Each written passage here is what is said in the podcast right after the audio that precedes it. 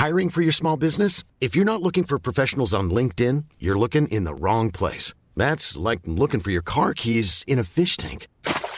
LinkedIn helps you hire professionals you can't find anywhere else, even those who aren't actively searching for a new job but might be open to the perfect role. In a given month, over 70% of LinkedIn users don't even visit other leading job sites. So start looking in the right place. With LinkedIn, you can hire professionals like a professional. Post your free job on linkedin.com/people slash people today.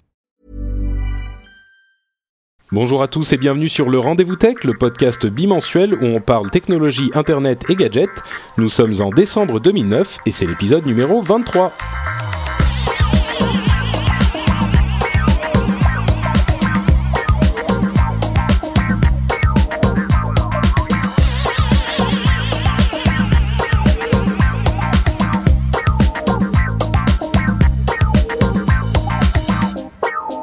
Bonjour à tous et bienvenue sur le Rendez-vous Tech, l'émission où on apporte la technologie, euh, je vais, je vais corriger ce que je viens de dire, où on met la technologie à la portée de tous, mais visiblement pas le français. Euh, la technologie, ça veut dire, bien sûr, vous le savez, euh, Internet, gadgets, Google, Apple et toutes ces choses-là. Aujourd'hui, on va parler particulièrement d'Apple, de Facebook et de Google. Et pour m'aider à discuter de tous ces sujets, euh, j'ai deux invités que euh, je respecte et que j'admire particulièrement, mes deux podcasteurs préférés parce que ce sont ceux qui sont là avec moi aujourd'hui, sinon euh, ça serait les autres. Euh, C'était pas drôle, non? Vous n'avez pas ri? Non, on a un peu Non. Même pas, d'accord. Donc Mathieu Blanco et Cédric Bonnet, Hello. Mathieu de MacJT et Cédric de Geeking. Comment allez-vous les jeunes? Alors je laisse parler, c'est lui le plus jeune, non Ah, allez, bah écoute, ça va super bien, c'est toujours un plaisir Ouais, de venir, bah, euh, de venir à cette émission. Partagez, partagez. Euh, vous avez des choses incroyables qui vous sont arrivées ces, derniers, ces dernières semaines. Ça fait un moment qu'on s'est pas eu dans l'émission. Ah bah évidemment. Enfin, en tout cas, Geeking a rejoint No Watch TV, donc ça c'est un événement. c'est énorme, c'est vrai, c'est vrai. On en parlera un petit peu plus euh, tout à l'heure, euh, à la fin de l'émission, mais c'est vrai que ça a été une sorte de tremblement de terre dans le monde des podcasts euh, vidéo français. Ah bah là c'est un peu le 2012 du, du podcast. C'était un petit peu ça, et vous aurez plus de détails à la fin de l'émission. Une émission euh, un petit peu spéciale parce que on a aussi une, euh, une interview euh, d'un jeune homme très bien qui s'appelle Jean-Jacques Sahel, euh, qui est le directeur des affaires gouvernementales et régulatoires. Je ne sais pas si c'est comme ça que ça se dit en français. chez Skype. Donc c'est un monsieur qui a beaucoup à faire avec la Commission européenne et qui parle beaucoup de la question de la neutralité du net qui concerne très directement les activités de Skype. Donc on a eu une petite discussion euh, plus tôt dans la journée et j'intégrerai cette interview à la fin de l'émission. Donc c'est la, la, la partie un petit peu spé- spéciale C'était un cette interview que tu, as, que tu voulais faire ou tu as des soucis gouvernementaux euh Non, Est-ce que tu sais des choses. pour le moment, pour le moment, le gouvernement ne s'est pas encore intéressé au rendez-vous tech. D'accord. Euh, bon, Peut-être que ça viendra. mais ouais, pas, tout- pas, pas, pas encore.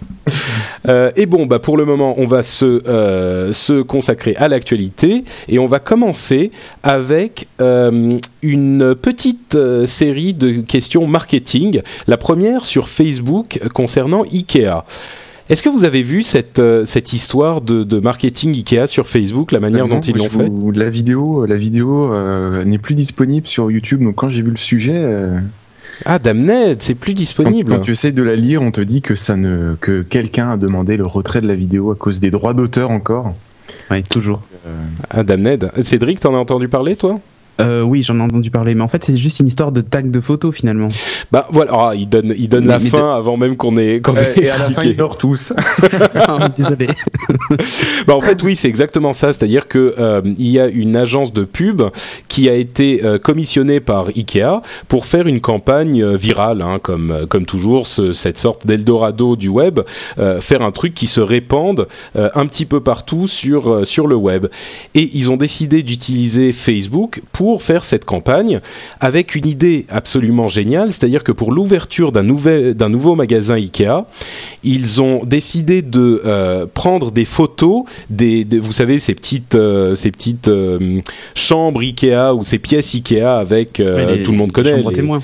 voilà les chambres témoins où on a différents meubles Ikea qui sont montés, mis en situation. Et quand vous vous baladez chez Ikea, vous voyez ce que ça donne. Ce que ça donne. Et ils ont donc mis des photos euh, de ces chambres témoins sur Facebook en faisant un jeu, c'est-à-dire que euh, il fallait nommer les différents meubles qui étaient présentés avec, la fonction de euh, tag. Jokmok et compagnie, là, c'est ça Voilà, exactement. Gloguk, Jokmo, Vorglak. Euh, alors déjà, en- en- le premier, le premier jeu, c'était de trouver euh, le nom du truc. C'était pas évident. Ensuite, c'était d'acheter un clavier suédois, parce qu'il certaines touches un peu bizarres. Et une fois que vous aviez trouvé Glockmac, si vous étiez le premier à le taguer le Glockmac sur euh, sur la, la, la page Facebook, et ben vous pouviez gagner le Glockmac. Donc euh, Génial. Le, le truc là où c'est vraiment vraiment génial, c'est que quand vous taguez quelque chose, vous rejoignez le groupe et vous taguez quelque chose, ça va le dire à vos amis bien sûr dans votre Mm. flux euh, Facebook. Donc très vite, l'histoire s'est répandue euh, comme une traînée comme une traînée de poudre. Euh, Il y a énormément de gens qui se sont euh, euh, intéressés à la question et bon, c'est une campagne euh, euh, euh, virale super réussie qui a utilisé euh, un, un- un- une- enfin qui n'a coûté quasiment rien et qui a utilisé des outils qui sont disponibles pour tout le monde. Donc euh, moi j'ai trouvé cette idée absolument euh, géniale quoi. Si, Bah- si je ne m'abuse, en fait, il n'y a pas des utilisateurs qui ont aussi tagué leurs propres photos avec le meuble. euh, Ah j'ai pas vu cette j'ai pas vu cette partie. Il me semble qu'il y a eu une, une- un petit dérivé euh, sur la, enfin, plutôt une, une longue traîne, on va dire.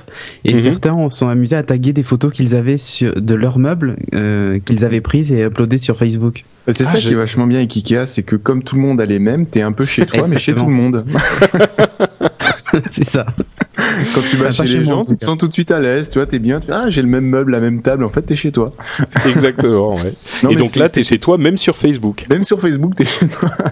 non, mais c'est un truc qui est vachement bien parce que je pourrais aussi vous faire un, un petit retour d'ici euh, un mois ou deux parce qu'on va commencer à utiliser Facebook et Twitter euh, dans des restaurants. C'est-à-dire qu'on va, que je vais voir l'impact des réseaux sociaux dans des restaurants, euh, ce qui n'a rien à voir à, pr- à première vue, mais Mhm. l'impact sur le chiffre d'affaires grâce à euh, des euh, campagnes virales sur Internet. C'est-à-dire que euh, tu incites les gens à devenir amis avec toi ou à te suivre sur Twitter, à suivre le restaurant en question. Et puis de temps en temps, on va faire des campagnes de pub ciblées avec justement des, des opérations un peu comme ça, mais de manière locale. Et euh, Donc il va falloir et- nommer les pizzas et les plats, c'est ça? Enfin, moi, j'ai un paquet d'andouilles à taguer, hein, je te le dis.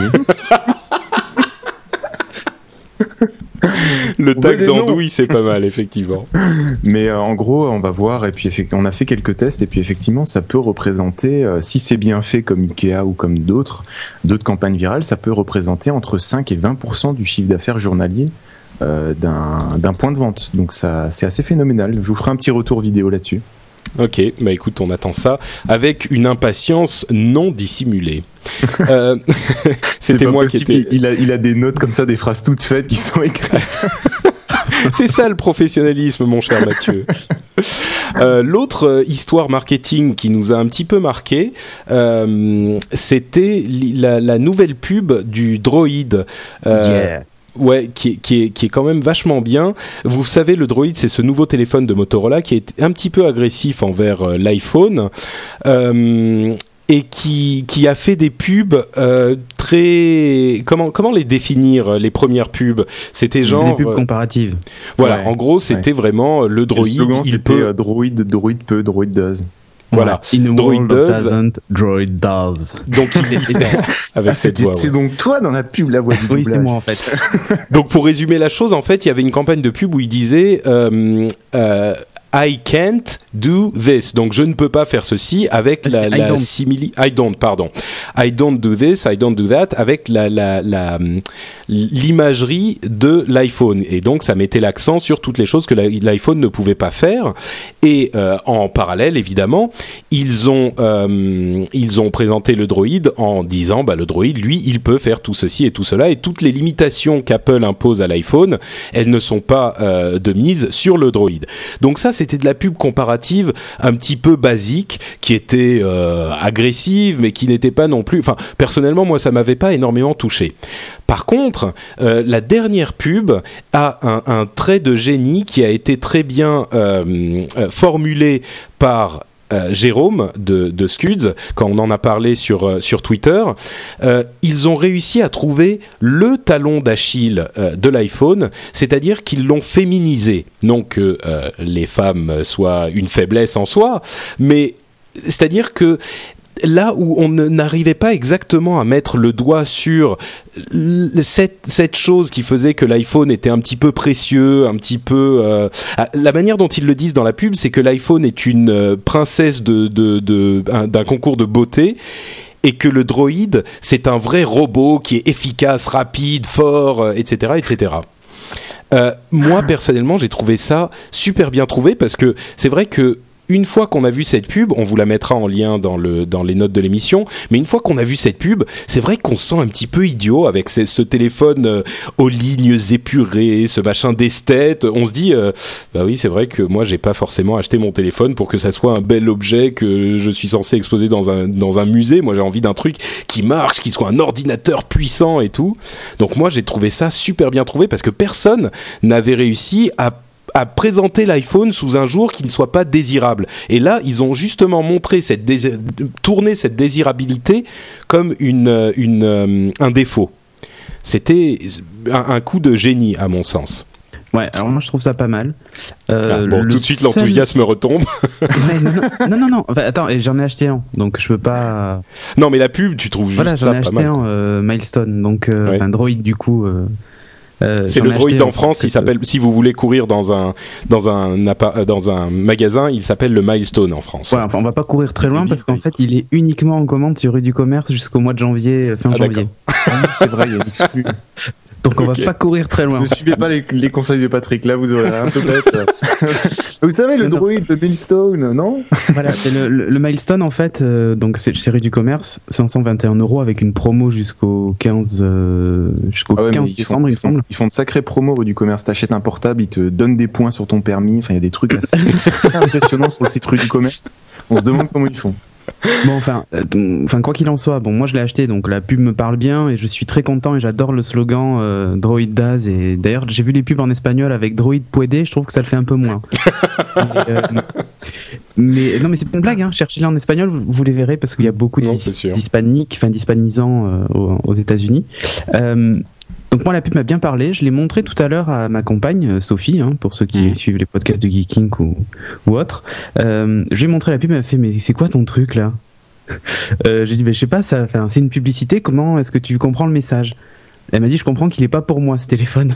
oui bah, non mais c'est clair, c'est exactement ça le message. En fait, c'est quand même hyper. Il faut dire ce qui est, c'est hyper agressif. Surtout quand ils. Enfin, après, ils ont des références que j'adore, du genre, euh, euh il, enfin, vous surfez aussi vite sur le web qu'une une scie circulaire coupe une tranche d'une banane. Enfin, des images assez particulières. Puis ce que j'adore aussi, c'est que je pense que Jérôme des Jérôme de No Watch, hein, Scuds, euh, a dû euh, cautionner cette publicité puisqu'à un moment il parle carrément euh, à la vitesse d'un scud et on voit bien marqué scud écrit en gros derrière. Je pense que c'est un message subliminal caché. Mais donc, pour toi, enfin, il est évident que c'est une pub quand, on dit qu'il féminise euh, l'iPhone. Euh, évidemment, il s'adresse plus aux femmes à ce moment-là. Il s'adresse aux fans de technologie qui, là où les fans de technologie étaient euh, a, priori acquis à l'iPhone, là, il leur donne une autre alternative d'une manière. Tiens, je vais, je vais jouer, je vais voir si vous pouvez entendre la pub pour donner un petit peu l'ambiance, une, une, idée de l'ambiance.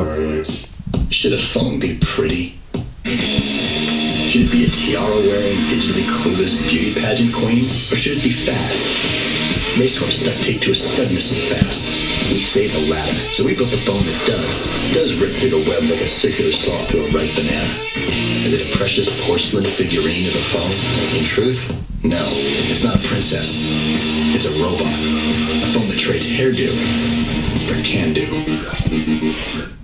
Voilà, euh, c'est pas une princesse, c'est un robot. C'est vraiment cette. euh, c'est sûr qu'en disant ça, ils vont pas euh, gagner des, des clients chez les chez les euh, jeunes filles euh, comme ta compagne. Mais je pense que c'est pas le but non plus. Et disons que je, je pense pas que c'est l'arme parfaite, mais ce qui m'a ce qui m'a euh, semblé euh, euh, ce qui m'a semblé intéressant, c'est que ils réussissent à attaquer l'iPhone d'une manière que personne euh, n'avait trouvé avant. Et, et de ce point de vue-là, c'est efficace. Et comme le dit Jérôme dans la chatroom, on a oublié de dire bonjour à la chatroom d'ailleurs. Salut les gars. Euh, les primo accédants, les, les, les gens à qui ils s'adressent sont 90% de, de garces de mecs. Donc euh, tu vois, ils savent à qui ils sont en train de parler. Bon bref, euh, toi t'es pas convaincu Cédric. Euh, Moi, moi je, enfin, je- je- enfin, du coup, il se coupe quand même une grosse partie du public qui est le public féminin. hein. Ouais. Euh, et c'est. euh, Bon, c'était quand même hyper masculin déjà. Les premières pubs euh, étaient très très masculines. Là, pour le coup, ça y est, c'est terminé. Ou alors, c'est pour les, les filles qui en ont, quoi. Tu vois Mais. euh, Si vous êtes euh, une fille et que vous conduisez Non, non, des mais- camions et que vous écoutez le rendez-vous tech toute la nuit, vous pouvez acheter un droïde ou un. Voilà, c'est ça. non, non, après, moi, j'adore évidemment, en tant que fan de Star Wars, qu'ils aient repris le nom Droid. Bon, c'est une marque déposée par Lucas. hein. C'est pour ça qu'en France, il s'appelle pas le Droid, euh, pour des questions de droit. Mais le fait qu'ils reprennent cette image-là, du robot.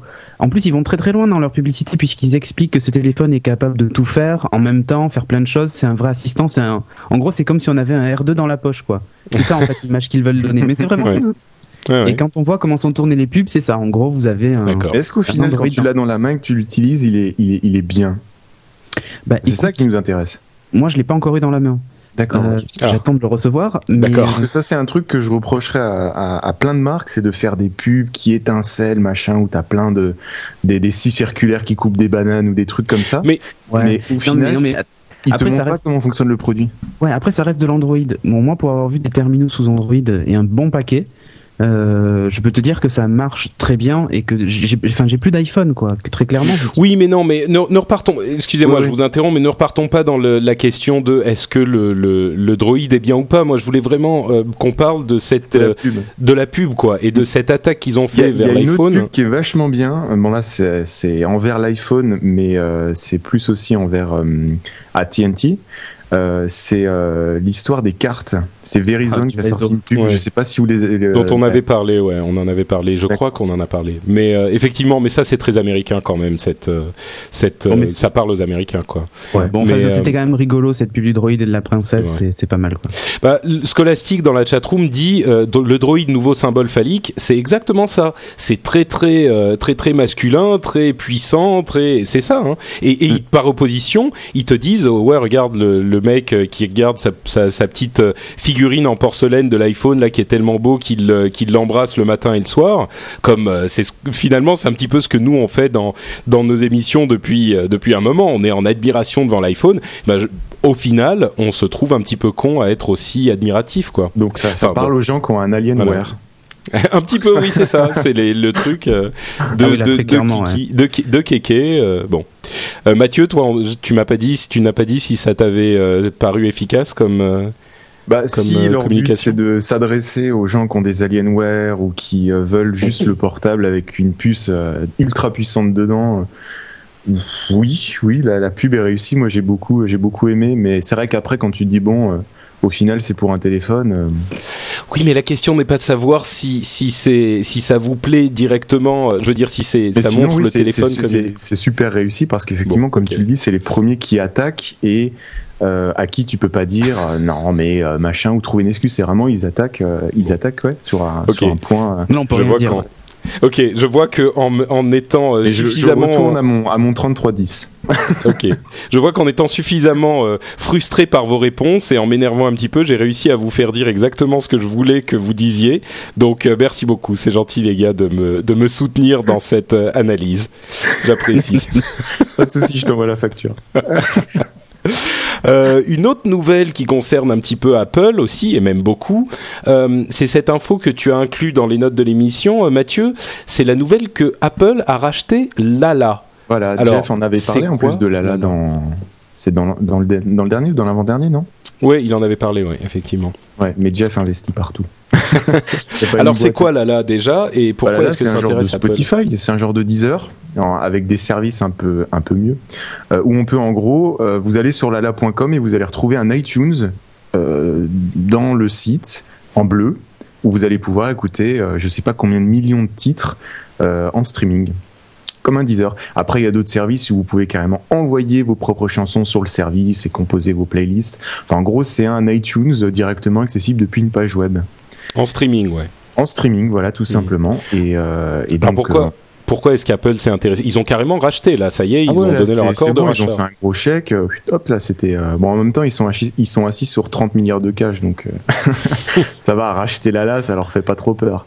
non, c'est sûr. euh, Mais est-ce que ça veut dire qu'on va avoir du streaming dans iTunes, un service de streaming? Imagine que tu as un petit onglet euh, Lala dans le côté, dans, un, dans le côté de- juste au-dessus de tes playlists et où tu peux écouter euh, 7 millions ou plus, vu que euh, Apple voilà, a un peu de poids dans, dans le marché de la musique numérique, carrément pouvoir écouter euh, 10 millions de titres en streaming.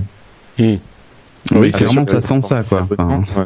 Ouais, mais de toute façon, ils peuvent, ils peuvent rien faire. hein. Je veux dire, bon, quand ils rachètent une société comme PA Semi qui fait des microprocesseurs, euh, tu peux faire des plans sur la comète. Mais là, quand ils rachètent une boîte qui fait que du streaming audio, euh, ouais, tu, tu, tu peux pas faire d'autres déductions. hein. Tu- là, là, on sait très bien que euh, Spotify et Deezer, à mon avis, euh, sont en train de faire le tour de la question. hein. Bah moi le le la question effectivement le truc c'est que les services de streaming sont en train de se développer de manière euh, très très impressionnante et c'est une des cordes qui manque à l'arc d'Apple euh, encore aujourd'hui sur iTunes on ne peut pas vraiment euh, on n'a pas vraiment un service de stre- streaming robuste euh, Bah, si tu et peux il est écouter 30 secondes de la chanson, vraiment, oui c'est ça. mais mais c'est pas prévu pour euh, pour euh, une Non, utilisation le- intensive. comment dire, le service n'est pas prévu euh, dans cette optique, c'est-à-dire Ouais. Euh, quand tu écoutes un morceau sur Spotify, euh, tu peux euh, cliquer sur le, tu veux la, tu veux commencer à la moitié de la chanson, tu cliques et puis hop, en l'espace d'une seconde, il va, il va tout de suite recommencer la chanson. T'as l'impression qu'elles sont stockées sur ton ordinateur parce qu'ils utilisent tout un ensemble de technologies qui permettent ça. L'écoute dans iTunes, ça télécharge un, un bête fichier AAC. Euh, et qui n'est pas prévu pour l'écoute en streaming ou le déplacement. euh, Donc on va voir, et c'est peut-être pour ça qu'ils veulent Bah. construire un énorme data center. euh, Moi, je pense que le, le, à un moment, ce qui va arriver, c'est ce fameux, cette sorte de, d'arlésienne euh, de d'iTunes et d'Apple, qui est le service d'abonnement, et que le streaming sera inclus dans ce service d'abonnement à un moment. Ah mais si Apple le fait, c'est bon. Hein, c'est. Mais de toute façon, ils font toujours. Tu regardes, tu regardes euh, dans toute l'histoire d'Apple depuis que Steve Jobs est revenu, ils ont tout fait les, toujours fait les choses en décalé. Ils, se la- ils laissent plein de boîtes aller vers dans des domaines, euh, les netbooks, les, les boîtiers TV de ça. Et si ça marche, au bout de 4 ans ou 7 ans pour l'iPhone, ils en font un. Et ils en Mm. font un bien généralement. Mais écoute, moi, c'est le truc qui me, qui me manque encore euh, sur iTunes. S'il y a un abonnement à la musique, euh, je l'ai déjà dit, mais genre une dizaine d'euros par mois pour avoir accès à toute la musique euh, de d'iTunes en illimité, Hmm. évidemment, je serai client. Et puis en plus, il y a un truc qu'on peut être certain, c'est s'ils sortent un service de musique en streaming avec abonnement, on ne sera pas obligé d'attendre 4 mois le temps que l'application soit validée sur l'iPhone. Ah oui, ça c'est sûr que Ah oui. à mon avis, elle sera Après- inclue dans le prochain firmware. Voilà, ça. elle sera incluse. Et puis bon, par contre, faudra pas l'attendre chez en, sur Google Android, ça. Ouais, ça c'est certain. Ouais. C'est pas grave, on a Spotify. Voilà, il y a- Euh, autre nouvelle dont tu parlais, euh, Mathieu, c'est le, le fait que le streaming rapporte plus d'argent euh, que la radio. Alors ça, c'est un petit peu surprenant quand même. Donc ces services de streaming de musique, de musique, de musique, rapportent plus d'argent. Alors déjà, comment se fait-il que le streaming rapporte de l'argent Première nouvelle? Bah, en fait, c'est plus une, c'est une réflexion de la personne qui, qui a écrit un, un article sur, euh, sur Electron Libre, mais c'est pas bête son truc.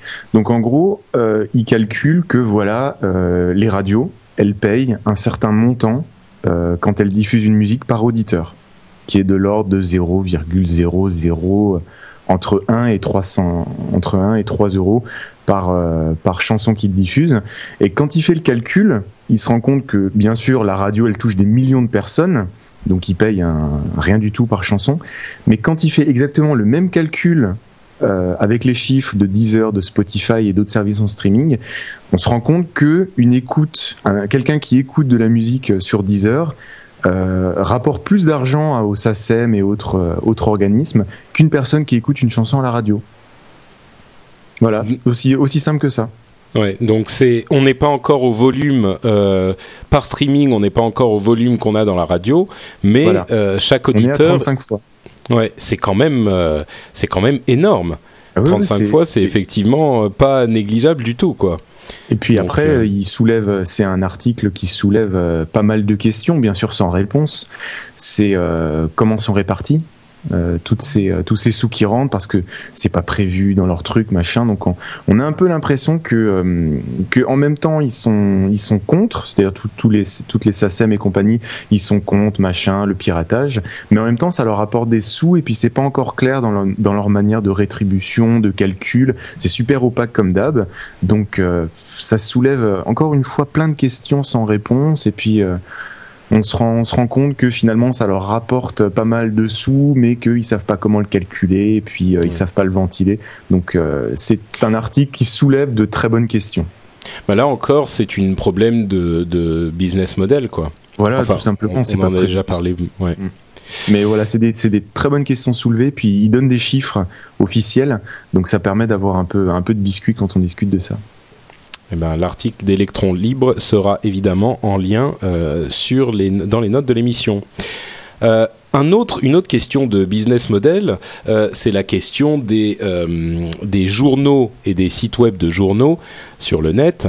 Vous vous, souvenez certainement qu'on a parlé il y a peu de la sorte de, de, grande, de grands coups de, de poing sur la table de Rupert Murdoch qui disait Moi j'en ai marre que les gens aient accès à mes news. Euh, Rupert Murdoch, évidemment, le président de New- News Corp, ou le propriétaire de News Corp, je ne sais pas quelle est sa, sa position exactement, euh, qui a euh, un certain nombre de titres très prestigieux comme le, le New York Times, si je ne m'abuse, Mhm. euh, qui sont accessibles par Google News. Et il disait, moi j'en ai marre, ça nous fait perdre de l'argent, donc je veux faire en sorte que le, euh, le, les, mes sites de journaux soient payants. D'ici peu de temps, ils seront payants.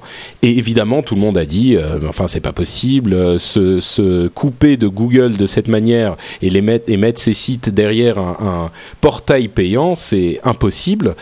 Mais ça a quand même eu un effet sur Google qui, a, euh, va proposer très bientôt une nouvelle technologie qui s'appelle euh, Google First Click Free. Ça veut dire que euh, il y aura un moyen pour les journaux qui veulent faire payer, leur contenu d'être référencés sur Google News et les internautes qui arriveront sur ces sites par Google News pourront lire un ou deux articles, par exemple, un ou deux articles par semaine, par jour, par mois, ce que c'est. Et après, euh, ça deviendra payant. Euh, L'accès sera fermé si on voit plus du nombre d'articles qu'ils ont autorisé à donner par, euh, à donner gratuitement. Nous Donc- sommes bientôt en 2010 et News Corp découvre le cookies.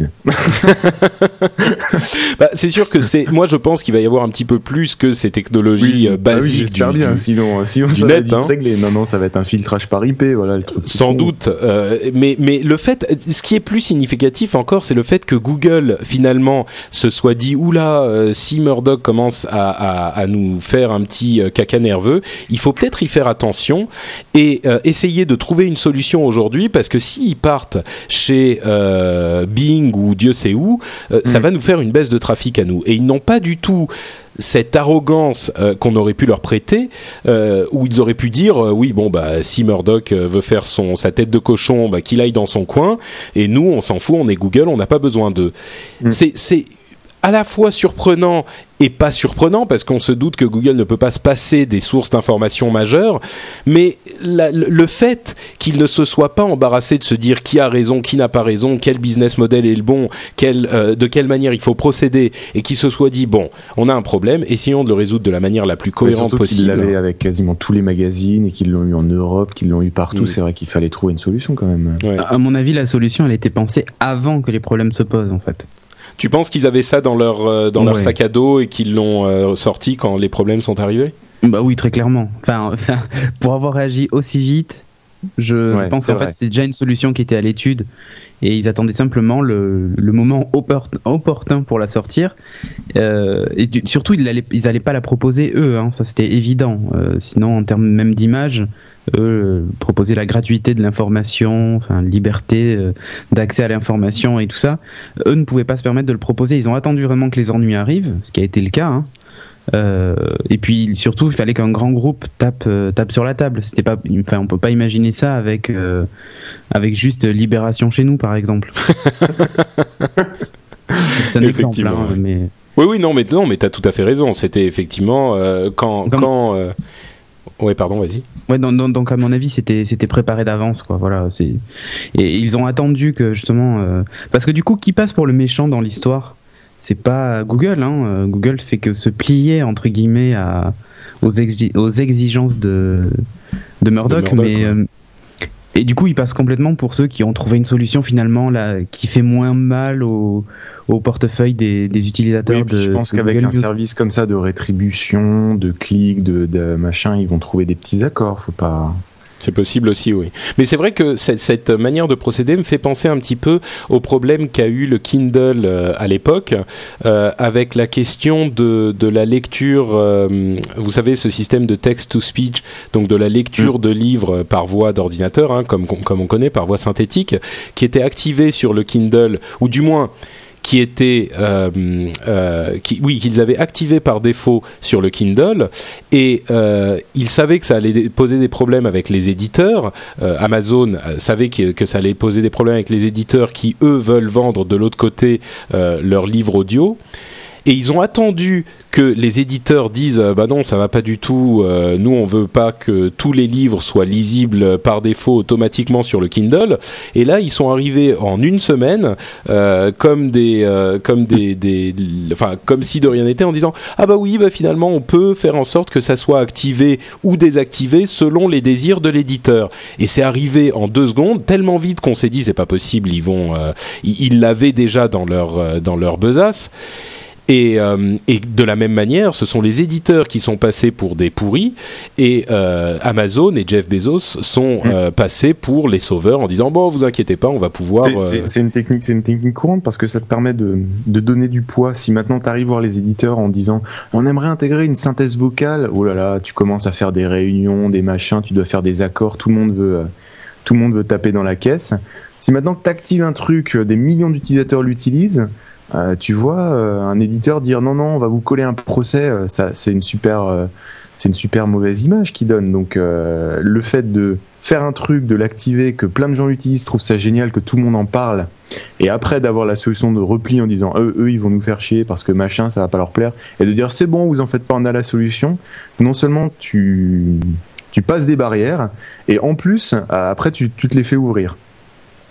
Donc euh, C'est- ouais, c'est Oula, c'est un peu trop profond là, j'ai pas, j'ai pas, j'ai pas compris toute la, sorti de la dernière racontait un truc avec des barrières. tu passes les barrières et tu te les ferais ouvrir. Non, non, mais si, si, mais en fait, oui, je comprends. t'as jamais fait ça au boulot? C'est tu, tu fais un truc que tu sais que si tu le proposes, il sera jamais accepté, euh, tout en sachant qu'est-ce qu'on va te reprocher, puis en ayant déjà la solution. Ce qui Ouais, fait qu'au ouais. final, t'as fait passer ton truc, alors que si t'avais demandé à la base, il aurait jamais été accepté. Moi, j'ai- j'ai jamais fait ça. Jamais. T'as jamais fait ça Ah non, mais je, je ferais jamais un truc comme ça, t'es fou. Non mais généralement. Non, non, effectivement, non, mais c'est une technique, c'est une technique très intelligente, effectivement, et la preuve, euh, ça a fonctionné avec euh, avec le Kindle, et si Cédric a raison, bah, ça a effectivement fonctionné avec euh, avec Google News également. Bah oui, enfin déjà moi c'est comme ça que je le perçois en termes d'image. Je me dis bah tiens ils font chier quand même euh, euh, News Corp. Enfin voilà quoi. Ouais, tout à Mm. fait. Euh, un autre euh, truc qui montre la- l'attention que porte Google aux moindres détails de, de ses sites, c'est euh, un truc qu'ils sont en train d'expérimenter sur YouTube. Et là encore, je me tourne vers Mathieu qui nous a présenté cette, euh, cette euh, news. C'est euh, YouTube euh, poids plume. Mm. Alors, moi j'aurais pas dit comme ça, j'aurais dit plume dans le. plume dans le derrière. C'est pas le même, même site. Ça. Ah, d'accord, ok. Ça finit aussi en tube, mais c'est pas le même site. ok, ok. Et donc, euh, YouTube poids plume, c'est quoi? C'est génial. Alors, Voilà. je Voilà, t'avoue que j'ai-. On peut passer à la suite. Ok. J'ai regardé, je suis allé le regarder et je t'avoue que j'ai pas non plus été euh, euh, complètement émerveillé, mais peut-être Ouais, que j'avais en fait, pas ton tu- explication Tu reviens, en fait. tu reviens dans les années, euh, tu reviens dans les années, euh, c'est YouTube comme s'il avait été dans les années euh, 90 quoi. En, en gros, tu vas sur youtube.fr ou .com et tu vas tout tout en bas à droite et t'as un tout petit lien qui s'appelle TestTube. Et quand tu vas dedans, c'est comme le le, le Gmail le Gmail Labs où tu peux activer des fonctions en cours de développement. T'en as t'en as une petite dizaine, je crois. Donc tu peux tester plein de trucs et dont euh, le poids plume. J'arriverai pas à dire ce mot en anglais. Feather. Voilà. Tu peux activer la bêta de, de Feather. Et, euh, et en gros, dès que tu vas regarder une vidéo, elle va t'apparaître dans la page de YouTube comme tu la connais actuellement, mais complètement dépouillée. C'est-à-dire, tu vas avoir juste la vidéo dans un player allégé, en qualité standard. La, vidéo en ASCII, tu sais. Super allégé. Un GIF Ça animé en existe fait. en, plus, hein, ça existe ce genre de, de lecteur sous euh, lecteur vidéo. Un GIF animé en fait, c'est super Ouais. léger. Euh, et donc tu vas avoir un player allégé, une qualité standard. Tu auras aucun Ajax, aucun rien. C'est vraiment du HTML, mais, mais bête et méchant. Donc une page, une page web super simple quoi. Mais quel est l'intérêt? Super simple. Bah, quel est l'intérêt? C'est le poids plume. Euh, ça, enfin moi, quand je vais sur, sur YouTube comme ça, ça se, c'est instantané. J'ai aucun, aucun, aucun chargement, j'ai rien. Euh, bon, tu me diras, j'ai la fibre. Voilà, je l'ai placé. Moi Salopio. je l'ai deux mains. C'est vrai? Salopio. On est deux et tu vas voir, ça change la vie.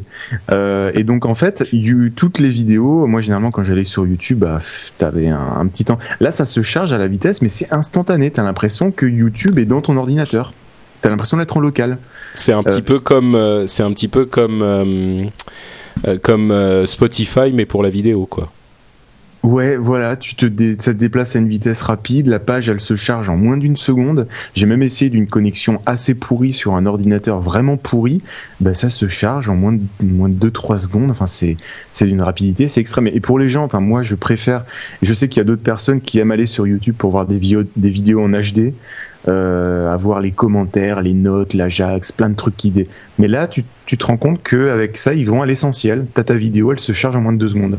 D'accord. Bon, bah écoute, euh, même si c'est pas forcément pour tout le monde, si tout le monde sera pas intéressé, c'est euh, intéresser pas mal de gens parce que quand tu vas sur YouTube et que tu veux juste voir la vidéo et pas avoir tout le truc autour, bah, non, c'est sûr. Mais au-delà de ça, moi je pense que c'est intéressant que Google euh, teste euh, encore ce genre de choses et continue à, à- à expérimenter dans ce genre de, de domaine. Euh, il est évident que ça, ça peut amener à des choses intéressantes à l'avenir, quoi. Il y a une vraie application pratique déjà, hein, tous ceux qui ont des, des connexions internet pas terribles quoi. Voilà, ça c'est c'est de la c'est l'application de base hein, pour pour pour cette version de. YouTube. Totalement. Donc si vous avez, euh, si vous écoutez le rendez-vous tech sur une connexion modem qui fait, euh, voilà, vous pouvez aller sur YouTube en poids plume, euh, YouTube Feather. Et ça, ça me permet de faire un petit pont, c'est que quand je vois euh, Google euh, sortir semaine après semaine euh, des technologies comme leur, leur nouveau protocole pour accélérer Internet, euh, le DNS dont on va parler dans, dans 30 secondes, euh, les pages plus, les pages poids plume, euh, les transitions quand tu vas sur Google t'as rien et que la souris elle commence à bouger, t'as les menus qui apparaissent autour et que j'ai la, j'ai la fibre depuis quelques, depuis une semaine, je comprends en fait ce qu'ils essayent de faire. C'est-à-dire que Nous après- on comprend pas bien là, mais ah, Actuellement, quand tu utilises Google Documents, bah, c'est forcément plus lent qu'un euh, Word ou qu'un OpenOffice ou qu'un Pages. ouais. D'accord. Quand tu as la fibre et que tout est instantané, euh, que quand tu télécharges un fichier, le temps que tu choisisses l'emplacement où tu veux le télécharger, il est déjà téléchargé, que quand tu ouvres, euh, que quand tu lis une vidéo YouTube en HD et que c'est que tu balades à l'intérieur aussi rapidement qu'une vidéo dans ton ordi, que tu Ouais. ouvres un Google Document et un Google Document c'est qui s'affiche en moins en moins de 0,5 secondes mais en entier euh, le document plus le logiciel, tu comprends, euh, sans qu'il y ait de nouvelles technologies, avec les technologies actuelles, tu comprends en fait tout ce qu'ils essayent de faire. Ils savent très bien que d'ici euh, 5 à 15 ans, euh, quand il y aura beaucoup plus de fibres, quand les connexions seront plus rapides, quand il y aura l'HTML5 euh, et plein de technologies qui vont permettre d'avoir du contenu. Euh, t'es déconnecté, c'est pas grave, ton contenu s'affiche quand même, tu peux accéder à tes documents, euh, plein de choses.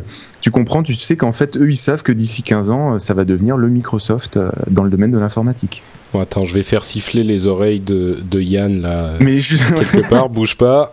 Attention. Yann, maintenant, nous allons parler du cloud. Tu vas kiffer. Bah, c'est ça en fait. Hein. C'est en fait. exactement. Et, et si tu peux tester chez quelqu'un la fibre quelques heures, tu vas te rendre compte qu'en fait, que quand tout est instantané et que quand on aura des technologies, euh, je parle de l'HTML5, qui permettront plein de choses comme le de, de pouvoir visionner son contenu en mode déconnecté ou euh, ou d'avoir euh, d'avoir ça stocké en local sur l'ordi, d'avoir une mémoire tampon qui va faire euh, que quand tu vas te reconnecter, ça va tout mettre à jour. Euh, c'est c'est c'est énorme, c'est énorme. Bon, et les gens qui peuvent euh, tester la fibre, faites-le. Ça fonctionne sous Windows 7 Écoute, Ah, Aussi ah, vite, on enfin, je parle- veux dire. On parle du côté obscur de l'informatique. Euh, Chacun a sa boîte à son. Bon, Ouais, moi, je- la conclusion de cette histoire, c'est que je vais monter dans le prochain TGV et je débarque à Lyon euh, chez faut- Mathieu euh, demain Ou à matin. Bordeaux, hein. Ou à- ou à bord. Bon, en fait, il y a que moi qui n'ai pas la fibre, quoi. Et C'est scandaleux. à Paris, c'est ça le pire. Mais là où je sens que effectivement les oreilles de Yann sont en train de siffler, il, il- il- quand il écoutera cette émission, il va bouillir et, et je vais prendre sa défense en quelque sorte parce que vous êtes bien gentil avec votre fibre, mais euh, comme on le dit, vous- tout le monde n'a pas la fibre et Non, il y a que- euh, on n'y est pas on encore est du tout. 230 000 à avoir la fibre. Oui, non, mais Et c'est rien 3 du tout millions- encore. 3 millions 3 de foyers raccordables. Voilà. Bon. En fait, c'était pas c'était pas ça qu'il fallait dire, c'était que nous on parlait du futur dans 5 10 15 ans. Mais effectivement, ouais, si déjà à l'heure actuelle, avec les technologies qui sont pas forcément prévues pour ça, tu as déjà un résultat comme celui que tu peux tester quand tu as la fibre, tu te dis, mais quand d'ici 5 à 15 ans, mais c'est c'est fini, tu vas avoir un. euh, ça, disons que le logiciel en dur dans l'ordinateur et le logiciel en cloud, ça va faire 50-50-50. Hein. Ouais. Au, au Et minimum.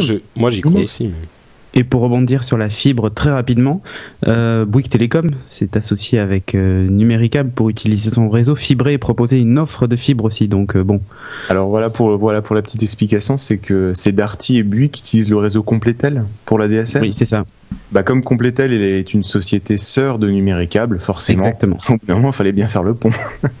D'accord.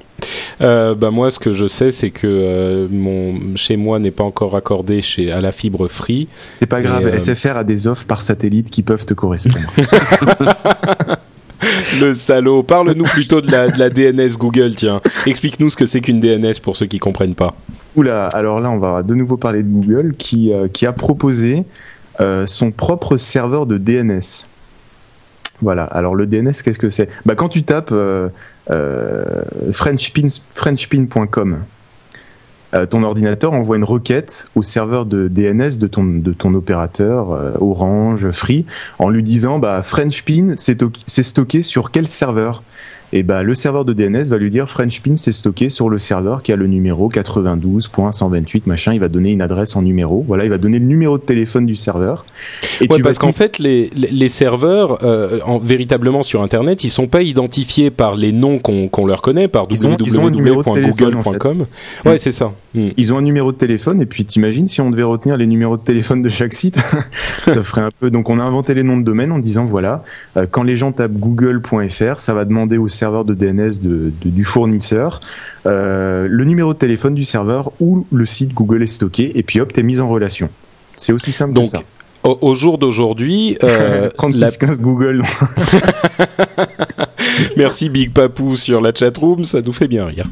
Euh, donc ça veut dire qu'aujourd'hui, euh, si je veux appeler Mathieu Blanco sur mon téléphone, je regarde le nom Mathieu Blanco dans mon carnet d'adresse et je trouve son numéro de téléphone. Bah, Voilà. Un DNS, c'est le- une un DNS, c'est c'est le carnet d'adresse du téléphone et tous les fournisseurs d'accès, donc Free, Orange, euh, etc., etc., ont Voilà. leur propre DNS. Ils en ont Ils ont plein de serveurs, ils ont plein de carnets téléphoniques pour répartir la charge. Et ce qui est un petit peu, euh, un petit peu, comment dire, ce qui pose parfois problème, c'est ce qu'on appelle la propagation des DNS. C'est-à-dire, imaginons demain, tu dis, je veux ouvrir un nouveau site, euh, topsecret.com. Et essayez pas, c'est déjà pris. Euh, et bah tu vas aller chez un, un hébergeur, tu vas dire voilà, je veux topsecret.com. L'hébergeur va dire voilà, bah, ça coûte 5 euros par an. Tu vas payer et tu vas devoir attendre 24-48 heures le temps que les milliers de serveurs, de, les milliers de carnets d'adresses de tout le monde dans le monde euh, apprennent que euh, topsecret.com, ça doit rediriger vers tel numéro. Donc c'est la propagation des DNS, ce qui fait que des fois quand tu mets à jour ou que tu changes de serveur, les gens des fois sont redirigés vers l'ancien serveur, des fois vers le nouveau, parce que certains ont des carnets adresses à jour, d'autres pas, donc ça fout un peu la, la pagaille. Et comme plein de gens, comme il y a plein d'intermédiaires, Google dit, bah voilà, nous comme on est sympa, comme on n'est pas le diable, et comme on veut rendre Internet super rapide, on propose de décharger euh, cette tâche qui est assez lourde à gérer, qui est même très très lourde, en proposant, vu qu'on a plein de serveurs partout dans le monde, nos propres serveurs de DNS. Donc euh, si vous voulez euh, avoir un carnet de téléphone euh, internet mis à jour, et ben vous devez faire telle petite manipulation dans votre ordinateur et euh, vous accéderez au carnet d'adresses des serveurs de Google. Et puis là tu Mais sens quel que intérêt en fait? Quel intérêt? Euh, quel intérêt c'est vu l'infrastructure de Google, c'est censé rendre les choses plus rapides, vu qu'en plus ils déploient des nouveaux protocoles en test, ils veulent accélérer le web et que les adresses soient résolues beaucoup plus rapidement que euh, quand euh, quand tu mets à jour, quand un, quelqu'un qui fait un site met à jour ses DNS, que ça se propage c'est chez un- une seule personne sur tous ses serveurs et pas chez 40 000 intermédiaires. Il y en a qui mettent à jour tous les 48 heures, d'autres 24, d'autres 6 heures. Mm. Donc en gros, ils veulent décharger et puis c'est un énorme boulot, hein, punaise, gérer les DNS de chez Orange ou de chez Free. euh, il y a de Bon, sacrées ok, têtes. disons que pour, pour les fournisseurs d'accès, je comprends, ça veut dire qu'ils risquent d'avoir moins de problèmes à mettre à jour leur, euh, leur serveur. Mais des- pour Google, quel est l'intérêt alors? Mais contrôler le web, tout simplement. Ah, ah. C'est qu'après, c'est eux qui sont euh, gardiens des carnets de téléphone et des numéros de tout le monde. Donc là, tu te dis, d'un côté, ils veulent améliorer le web en le rendant plus rapide, en déchargeant euh, cette tâche ingrate, coûteuse, euh, qui tu peux pas monétiser, que les fournisseurs d'accès et plein d'autres gens sont obligés de faire. Et en même temps, tu dis, ouais, euh, si c'est Google qui a tous les euh, carnets de téléphone, qui met à jour, qui fait les services, qui fait le moteur de recherche et tous les services autour, tu fais ouais, quand même là, ça devient plus qu'une pauvre, hein, c'est, ça je crois que devient c'est- l'accès à Internet. On, va, on, va, on va plus appeler ça Internet, on va appeler ça Google, quoi, Google Net. Je crois que c'est la vision un petit peu euh, théorie du complot quand même de dire c'est pour contrôler Internet. Moi, ce que j'y j'y vois, euh, c'est le fait de savoir qui appelle qui en quelque sorte, qui va aller sur quel site de manière encore plus précise euh, Ça que ça aussi, n'était ouais. le cas avant. Donc ça leur ça les aide à cibler leur publicité. En et plus, oui, ça, ça, c'est, c'est à tous les niveaux. hein. Moi, j'ai deux, deux choses à dire. Ah. Euh, je vais commencer par la première qui concerne les DNS Alors, directement et la deuxième Oui. qui concerne Google. Les DNS, je vous donne un exemple très très bête. Euh, il y a pas si longtemps que ça, euh, Neuf, enfin SFR, a changé les DNS par défaut de Google. Euh, donc moi, étant abonné euh, SFR, dès que je tapais euh, google.fr ou google.com, enfin pardon, plutôt dès que je dès que je tapais une mauvaise adresse dans mon navigateur, automatiquement il m'ouvrait normalement Google. Et à la place de Google, j'avais une page Google mais par SFR avec une publicité SFR magnifique qui me proposait de- d'accéder à plein d'autres services et tout ça. Et il y avait effectivement le moteur de recherche Google au milieu, mais qui était complètement rebrandé. Et euh, juste en fait parce que ben ils avaient changé la résolution DNS, ça a fait un petit un petit tollé, ça a duré une semaine seulement. Ils l'ont retiré ensuite. Euh, mais justement, ça, en ça- gros, euh, SFR peut, en modifiant des DNS, ton opérateur peut prendre le contrôle de là où tu vas. Exactement. C'est-à-dire que comme j'utilisais le carnet d'adresse de SFR en tant qu'abonné SFR et que c'était celui par défaut, automatiquement, en fait, il me redirigeait vers, euh, vers sa page à lui. euh, euh, Donc voilà, t'allais c'est- plus sur sur Google, le vrai Non. Google, mais t'allais sur le Google de SFR quand Exactement. tu quand tu Voilà. allais sur Google. C'est un Exactement. super exemple. C'est comme si, moi maintenant que je suis abonné à la fibre, si je tape numéricable.fr, je vais pas accéder au même site que toi, Patrick, qui va te proposer les offres. Je vais accéder à mon espace client. Et oui, D'accord. parce que tu passes par leur DNS. Parce que je passe par leur carnet d'adresse et ils ont dit quand un abonné tape numéricable.fr, il atterrit directement dans son, euh, dans son service client. D'accord. Alors ça, ça, c'était ça, ta c'est une première. utilisation intelligente. euh, voilà, c'est super DNS. intelligent. Mais il y a une, une utilisation dangereuse qui est vraiment, euh, bah, si demain l'Adopi décide de demander à tous les fournisseurs d'accès de rediriger euh, euh, les DNS d'un site euh, du genre Pirate Bay, Voilà. euh, tous les abonnés basiques qui ne savent pas changer les DNS par défaut de leur machine vont être redirigés vers euh, iTunes par exemple. Et là, le service de Google sera super utile. Parce que voilà. si tu dis, bah moi j'utilise le carnet d'adresse de Google, Google ils ont tout partout dans le monde euh, et euh, tu seras pas. Et eux, euh, de- et eux sont censés ne pas filtrer, sauf peut-être en. Chine. Euh, Donc la, de- la Ouais. deuxième remarque sur, sur Google, euh, je l'ai oublié. Euh, mais euh, mais elle était super. Bah, Pendant que tu y réfléchis, euh, je résume un petit peu la, la chose que vous avez que vous avez expliqué, c'est-à-dire que si demain Adopi euh, ou n'importe qui décide, tous les fournisseurs d'accès français doivent faire en sorte que quand on tape euh, piratebay.com ou .org, je sais plus lequel c'est, Ça qui redirige d'ailleurs, vers une page, vous, vous avez été bloqué de, de ce site par la loi, machin, si ça. Voilà, donc si on n'a pas d'autres carnets d'adresses, eh ben on pourra plus jamais accéder à Pirate Bay, à moins qu'on bon, ça, ça a déjà été fait, euh, c'était où En Suède où ils ont bloqué The Pirate. Non, c'était en Suède ou en Italie? Ouais, c'était un des deux. Euh, je crois même les deux. Ils ont bloqué l'accès à The Pirate Bay ou un site de, de téléchargement de fichiers de torrent. Euh, ça a duré 48 heures avant que, le, que les gens comprennent comment contourner. euh, comment contourner cette, cette protection donc il faut Bon, mais- pas se leurrer Internet Mais donc au final, pardon, vas-y. pardon, Internet étant mondial, même si ça devait être, être fait, euh, ce serait vraiment malheureux pour la liberté d'expression, pour, euh, pour voilà tout ce que tout ce que Internet représente, mais ce serait euh, ce serait contournable. Je veux dire, même, enfin, l'expliquer à quelqu'un par téléphone comment changer son carnet d'adresse de DNS, euh, que ce soit Windows XP 7, macOS, Linux, ça prend euh, une minute trente. oui, c'est clair. Mais, Voilà. mais tout de même, c'est tout de même. euh, Mais c'est tout, ce serait tout de même un acte, euh, comment dire, ce serait vraiment, euh, euh, ce serait, euh, ce Répréhensible. serait un, un- Mais donc ça veut dire que dans ce cas-là, les, les- le serveur de, de DNS de Google aide. Donc euh, Oui, il- dans ce cas-là, dans ce cas-là, c'est une super aide parce que comme tu l'as dit, euh, comme Cédric l'a dit, une Google alternative. est toujours dans euh, dans son esprit euh, à fond sur le web. Euh, on, ne, on, ne, on ne filtre rien. euh, C'est c'est le web, c'est la liberté, euh, machin. euh, on- Sauf en Chine. sauf en Chine. C'est vrai. Non, mais c'est vrai, c'est bien de le rappeler. Hein. C'est, c'est, il faut pas. Enfin, c'est, c'est quelque chose d'important à rappeler, même Et, si c'est j'ai pas. et j'ai retrouvé ce que je voulais dire sur Google. Vas-y. Ça concerne un peu aussi ça euh, dans la collecte d'informations via le DNS. En fait, euh, là, j'ai, on a vu aujourd'hui hein, la news, c'était Google Analytics interdit en Allemagne. Euh, parce qu'en fait, a priori, euh, ils enregistrent des informations comportementales. En fait, c'est exactement ce qu'ils font, hein, euh, sans l'autorisation des utilisateurs. Euh, et c'est, ça va à l'encontre de la CNIL euh, allemande, qui doit s'appeler la CNIL.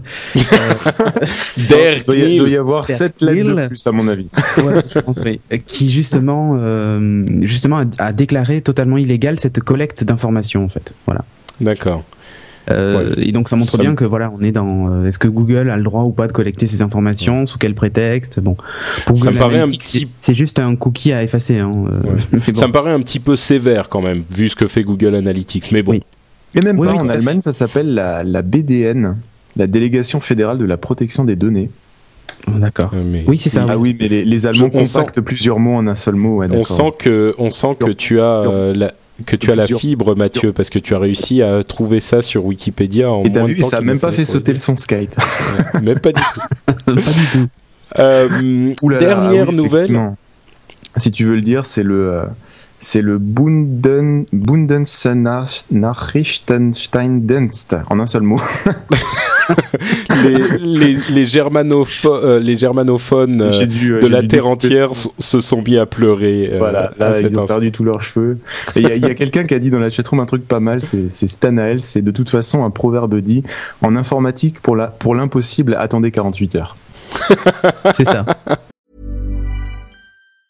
If you thought the only way to get a more defined jawline with natural looking results was through surgery, think again. Juvederm Volux XC is a non surgical injectable gel filler that improves moderate to severe loss of jawline definition and can help you achieve natural looking results with little downtime. Even better, this improved definition lasts up to one year with optimal treatment. No maintenance required. Improve jawline definition for a smooth, sculpted look with Juvederm Volux XC. For important safety information and to find a licensed specialist, visit juvederm.com. That's J U V E D E R M.com. Not for people with severe allergic reactions, allergies to lidocaine, or the proteins used in Juvederm. Common side effects include injection site redness, swelling, pain, tenderness, firmness, lumps, bumps, bruising, discoloration, or itching. There's a risk of unintentional injection into a blood vessel, which can cause vision abnormalities, blindness, stroke, temporary scabs, or scarring. Talk to a licensed specialist to find out if it's right for you. Ready to pop the question? The jewelers at BlueNile.com have got sparkle down to a science with beautiful lab grown diamonds worthy of your most brilliant moments. Their lab grown diamonds are independently graded and guaranteed identical to natural diamonds, and they're ready to ship to your door. Go to BlueNile.com and use promo code LISTEN to get $50 off your purchase of $500 or more. That's code LISTEN at BlueNile.com for $50 off. BlueNile.com code LISTEN. Pas mal du tout, oui, effectivement. Euh, alors, dernière info dont on voulait vous parler, c'est euh, le Emergency Broadcast System sur Xbox. C'est génial.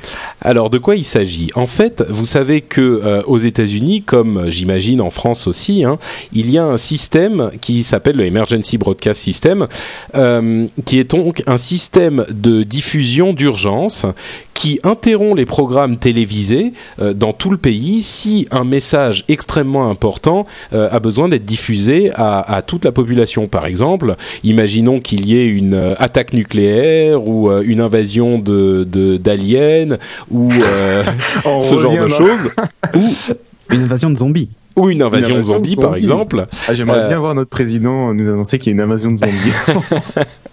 Et ben donc effectivement il y a possibilité de d'interrompre tous les programmes. Il y a un système qui est en place euh, qui interrompt tous les programmes un et qui système, quand tu diffuse. vois le tarif qui coûte, waouh. Ah bah écoute je ne sais pas mais C'est plus, c'est, ça se compte en millions et, euh, que, et ça ne sert jamais, mais il faut, il faut le faire. C'est un truc assez Ouais. hallucinant. Bah, Et attends, donc- si tous les zombies du Sénat s'échappent? Enfin, Rattrapez-les Et donc, euh, ce système est en train d'être adapté euh, aux consoles de jeux. Alors la, Xbox euh, en premier, mais à terme, ça serait a priori adaptable à toutes les autres consoles. Et ça pose une question qui est intéressante, c'est est-ce que euh, l'État ou est-ce que le, le, le- le- les, certaines autorités ont le droit de rentrer dans ma console pour en modifier le, fonctionnement euh, pour faire en sorte que ce genre de, de, de, de choses soit possible? Bah, Si Euh. c'est bien défini, moi je trouve ça génial. Euh, dans le sens où tu définis une liste de choses, par exemple une attaque nucléaire, un risque sanitaire euh, d'alerte niveau ultra élevé, euh, un, un- comment dire un départ de feu ou machin. Si en Ouais. plus t'as le t'as tout ce qui est géo euh, géolocalisation, euh, tu t'imagines pour les incendies, les trucs importants, euh, et que tu as accès à des réseaux comme les Xbox, les Wii, euh, Twitter, Facebook, euh, machin, tout ça. Et tu dis par exemple dans telle zone, il y a un truc, euh, ton téléphone. Ton Bah, téléphone moi- et tous ces trucs, je sais pas, moi c'est génial. Il y a là, je peux te dire que Jean-Pierre Trébert, il aurait pas pu traverser un centre commercial avec toutes les Wii qui affichent sa photo partout. euh. Non mais voilà, il y a, y quand même, il y a Eddie, Eddie euh, dans la chatroom, Eddie Boyles qui dit la, la chose à laquelle tous les joueurs pensent, c'est mais attends, euh, ça le fait même si je suis sur un boss, même si je suis à la fin d'un niveau. ah, attends, il y a des limites quand même. Mais euh, non, bref, Non mais C'est vrai, il y a des limites à pas dépasser. il y a Ouais, des- c'est vrai. Non mais j'imagine le truc, t'es gé- t'es géolocalisé, t'as au moins une personne au milieu d'un magasin qui est géolocalisé sur son iPhone et qui reçoit un tweet d'une manière officielle comme quoi euh, il y a une alerte au gaz. Ouais. Bon, je crois que c'est pas c'est pas encore euh, les, les, les géolocalisés sur et ça ne touche pas Twitter, ça touche pas les téléphones. Voilà, mais c'est uniquement les- sur les, les ça s'affiche en fait sur la télé au lieu que ça soit quand vous regardez la télé, c'est quand vous êtes en train de jouer à votre console. Donc c'est Mm. pas non plus euh, qu'il y a une sorte de message euh, transmis par satellite qui t'arrive sur la tête directement pour te dire ce qu'il faut faire quoi. Mais tu Ah, es mais- géolocalisé avec ton adresse IP hein, sur ta console. ouais. Oui, oui, bien sûr, mais je crois Bon, pas ça que ça soit prévu toujours, mais- pour. euh, je crois pas que ça soit prévu pour être géolocalisé. C'est uniquement non, mais pour ça pouvoir interrompre tous les c'était moi programmes. qui part qui part un peu. Non mais c'est dans dans l'idée euh, pour pouvoir afficher un message. À partir du moment où c'est bien défini où c'est clair, t'as le droit de le faire que quand il se passe ça, ça ou ça. Euh, Ouais. Moi je trouve ça génial. Euh, parce qu'avant, avant c'était quoi? Avant tout le monde avait soit accès à la radio et après la télévision, donc alerter les gens d'un danger ou de quelque chose de vraiment euh, d'importance nationale ou mondiale, c'était assez simple. Maintenant, l'attention est disséminée un peu partout. Il y a des gens qui regardent la télé, qui écoutent du podcast, qui écoutent euh, leur leur musique. Attends, on m'interrompt pas mon podcast, moi. hein. Moi, je m'en fous qu'il y ait des zombies au Sénat. euh, c'est, on m'interrompt pas mon podcast, rien à foutre, moi.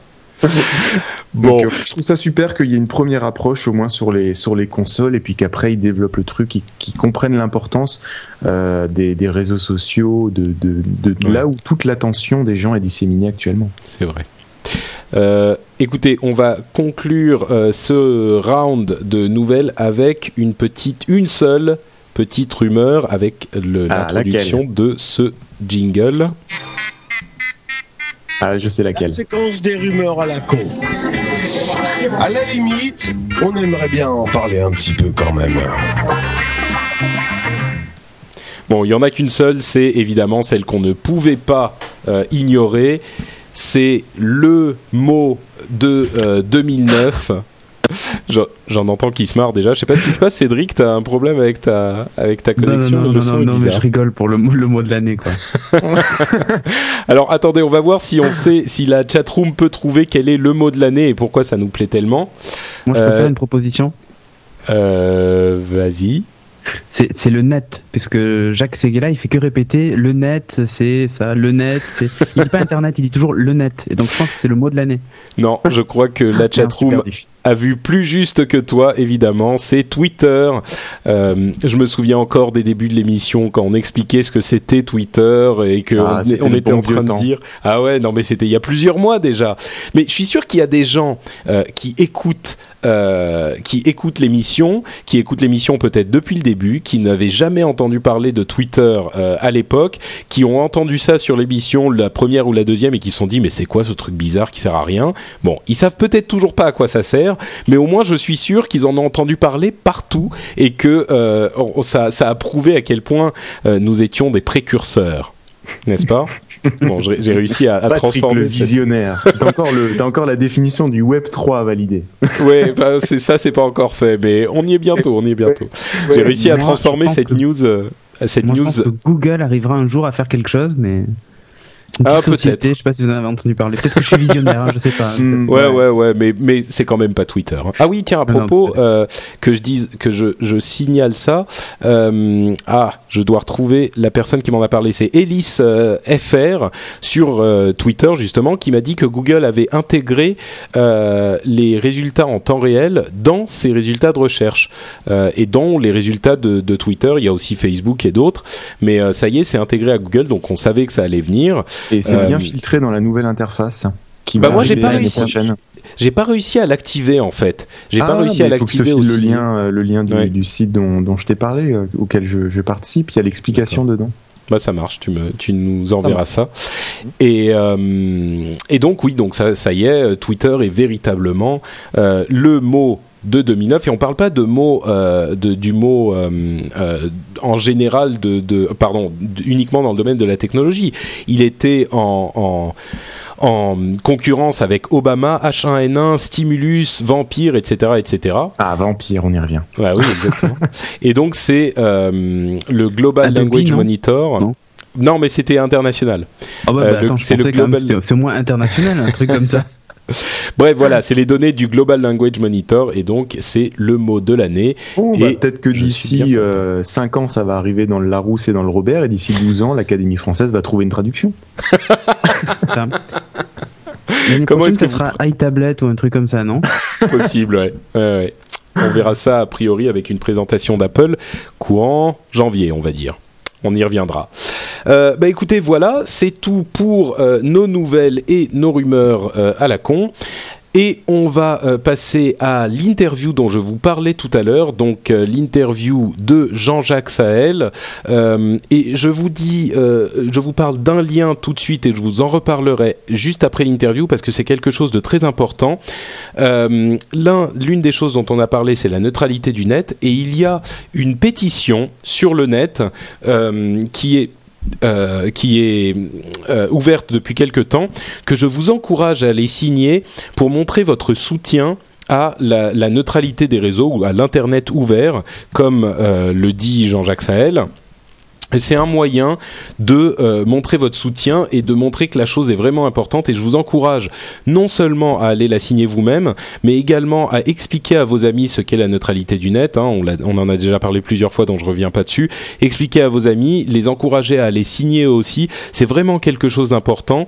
Et, euh, et, je pense que euh, c'est uniquement en, en, en en parlant autour de nous et en en, faisant connaître euh, la nature du problème qu'on réussira à, à repousser le, spectre de euh, la commission, pardon, de- du paquet télécom euh, qui pourrait menacer cette euh, neutralité du net et cet Internet ouvert. Donc, sans autre forme de procès, je vous livre cette interview que j'ai faite de Jean-Jacques Sahel un petit peu plus tôt dans la journée et on se retrouve de l'autre côté. Alors, bonjour Jean-Jacques et merci d'être avec nous, merci d'avoir accepté cette interview. Comment allez-vous? Ça va très bien, merci Patrick. Bonjour. Euh, Est-ce que vous pouvez commencer par vous présenter un petit peu pour nos auditeurs D'accord, je suis donc euh, Jean-Jacques Sahel et je suis en charge de toutes les relations gouvernementales et réglementaires pour Skype, euh, donc la société euh, de communication peer-to-peer. Et je couvre l'Europe, le Moyen-Orient et l'Afrique. D'accord. Euh, donc la raison pour laquelle je, je pensais qu'il serait intéressant de vous parler, hormis le fait que vous êtes quelqu'un de, de très intéressant euh, déjà à la base, c'était votre euh, vos relations principalement donc avec l'Union européenne et les problèmes que l'on connaît en ce moment avec les questions de neutralité du net. Alors est-ce que vous pourriez nous euh, expliquer un petit peu quelle est la situation aujourd'hui au niveau européen? Parce que je, je, je sais qu'on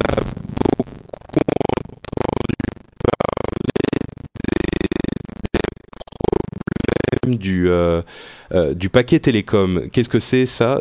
Qu'est-ce que c'est que le paquet télécom et, la- les, quelles sont les implications pour la neutralité du net? Alors, le paquet télécom en, en jargon européen, c'est tout simplement euh, l'ensemble de directives européennes, donc de lois européennes, qui ont trait à la réglementation des télécommunications en Europe. Euh, dans le détail, donc, ça couvre beaucoup de choses, euh, de euh, comment les sociétés télécoms euh, sont notifiées avec les autorités de réglementation, jusqu'à comment le spectre est divisé, etc., etc. Euh, c'est censé ne toucher qu'à vraiment l'infrastructure télécommunication, donc les, les, euh, les réseaux, si vous voulez. Mais bien sûr, euh, puisque, surtout de nos jours, l'importance de l'infrastructure télécom, c'est surtout dans le fait que ça nous permet à, nous tous, citoyens ou entreprises, d'accéder à l'Internet et aux services, aux contenus, aux applications Internet. C'est notamment pour cela que euh, quand ces, directives européennes euh, ont été revues euh, au courant des deux dernières années, le sujet de la neutralité des réseaux euh, est devenu assez, impor- assez. Euh, Donc ça veut dire que de fait, euh, quand on régule les infrastructures euh, télécom, on régule. bon, je fais un raccourci un petit peu rapide, mais on régule Internet en fait.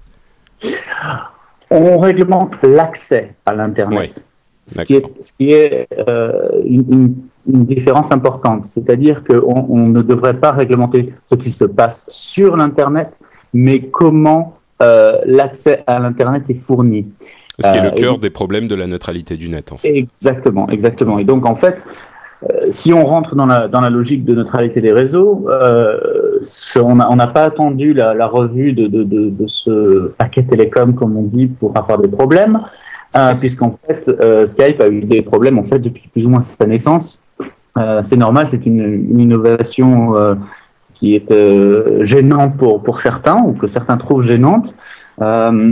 Euh, et, euh, et donc on a vu... euh, euh, des opérateurs dans le passé déjà s'amuser avec le trafic Skype. Je peux vous assurer notamment que la qualité des appels normalement est de très très bonne qualité, puisque là par exemple on fait l'int- l'interview sur Skype, c'est pas trop mal. Mais c'est vrai qu'il peut y avoir il peut y avoir des problèmes, et je, je peux vous dire que c'est de moins en moins la faute du logiciel et de plus en plus la, la, la faute des connexions en, en elles-mêmes. Donc euh, dans le dans le détail, ce qui se passe en Europe, on va, on va prendre le cas de la France, puisque c'est Oui. un cas malheureusement assez facile. Mhm. En France, euh, sachant que bon, le- le- les gens commencent à, à vouloir accéder à l'Internet euh, à partir de leur mobile ou à partir de clés 3G de plus en plus, notamment grâce, euh, grâce au, début de l'iPhone, etc. Si on essaie d'utiliser Skype sur son téléphone portable en France, on est un- tout simplement interdit.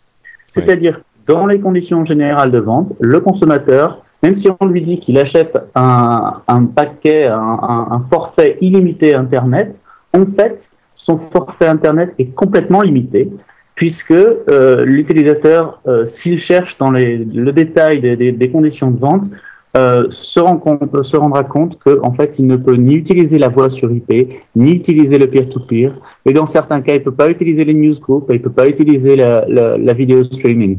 Oui, bah Non, ça, pas- on a eu, euh, on, on a eu effectivement le problème euh, ici au rendez-vous tech. euh, déjà, on avait donc Jeff Clavier qui était euh, en, en- enfin, généralement, on est avec lui dans l'émission de la Silicon Valley. Ça fonctionne très très bien. Et là, il était, je sais plus où, dans le Vercors. Il a essayé de nous appeler depuis son sa clé 3G euh, par Skype parce que, comme vous l'aurez compris, on utilise Skype à, à chaque émission.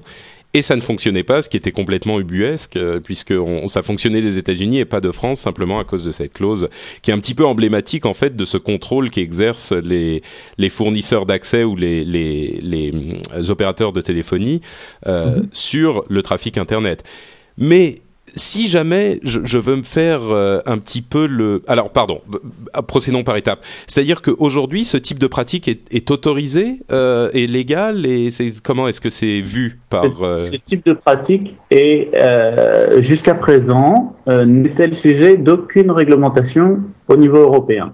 Hmm. En fait, la seule réglementation vers laquelle on nous a orienté jusqu'à présent, c'était la, règle, la réglementation de la concurrence, en nous disant euh, si euh, un opérateur vous bloque euh, et que vous arrivez à démontrer que d'une part c'est un opérateur dominant dans son marché et que d'autre part il le fait d'une manière anticoncurrentielle, il vous bloque parce qu'il a des raisons anticoncurrentielles, à ce moment-là bien sûr nous pourrons nous pourrons prendre action. Et c'est d'ailleurs ce que je continue d'entendre de la part de certains régulateurs euh, en Europe. Euh, Oui. Ce qui est assez gênant, puisqu'en fait, euh, c'est Bah, pas, du tout le problème.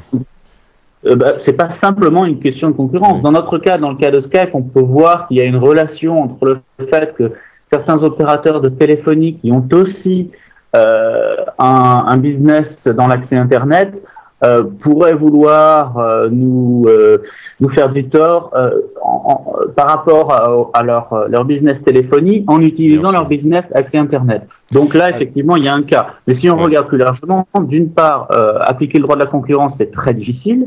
Euh, D'autre part, ça ne toucherait que les opérateurs dominants, c'est donc, donc c'est-à-dire en France par exemple Orange.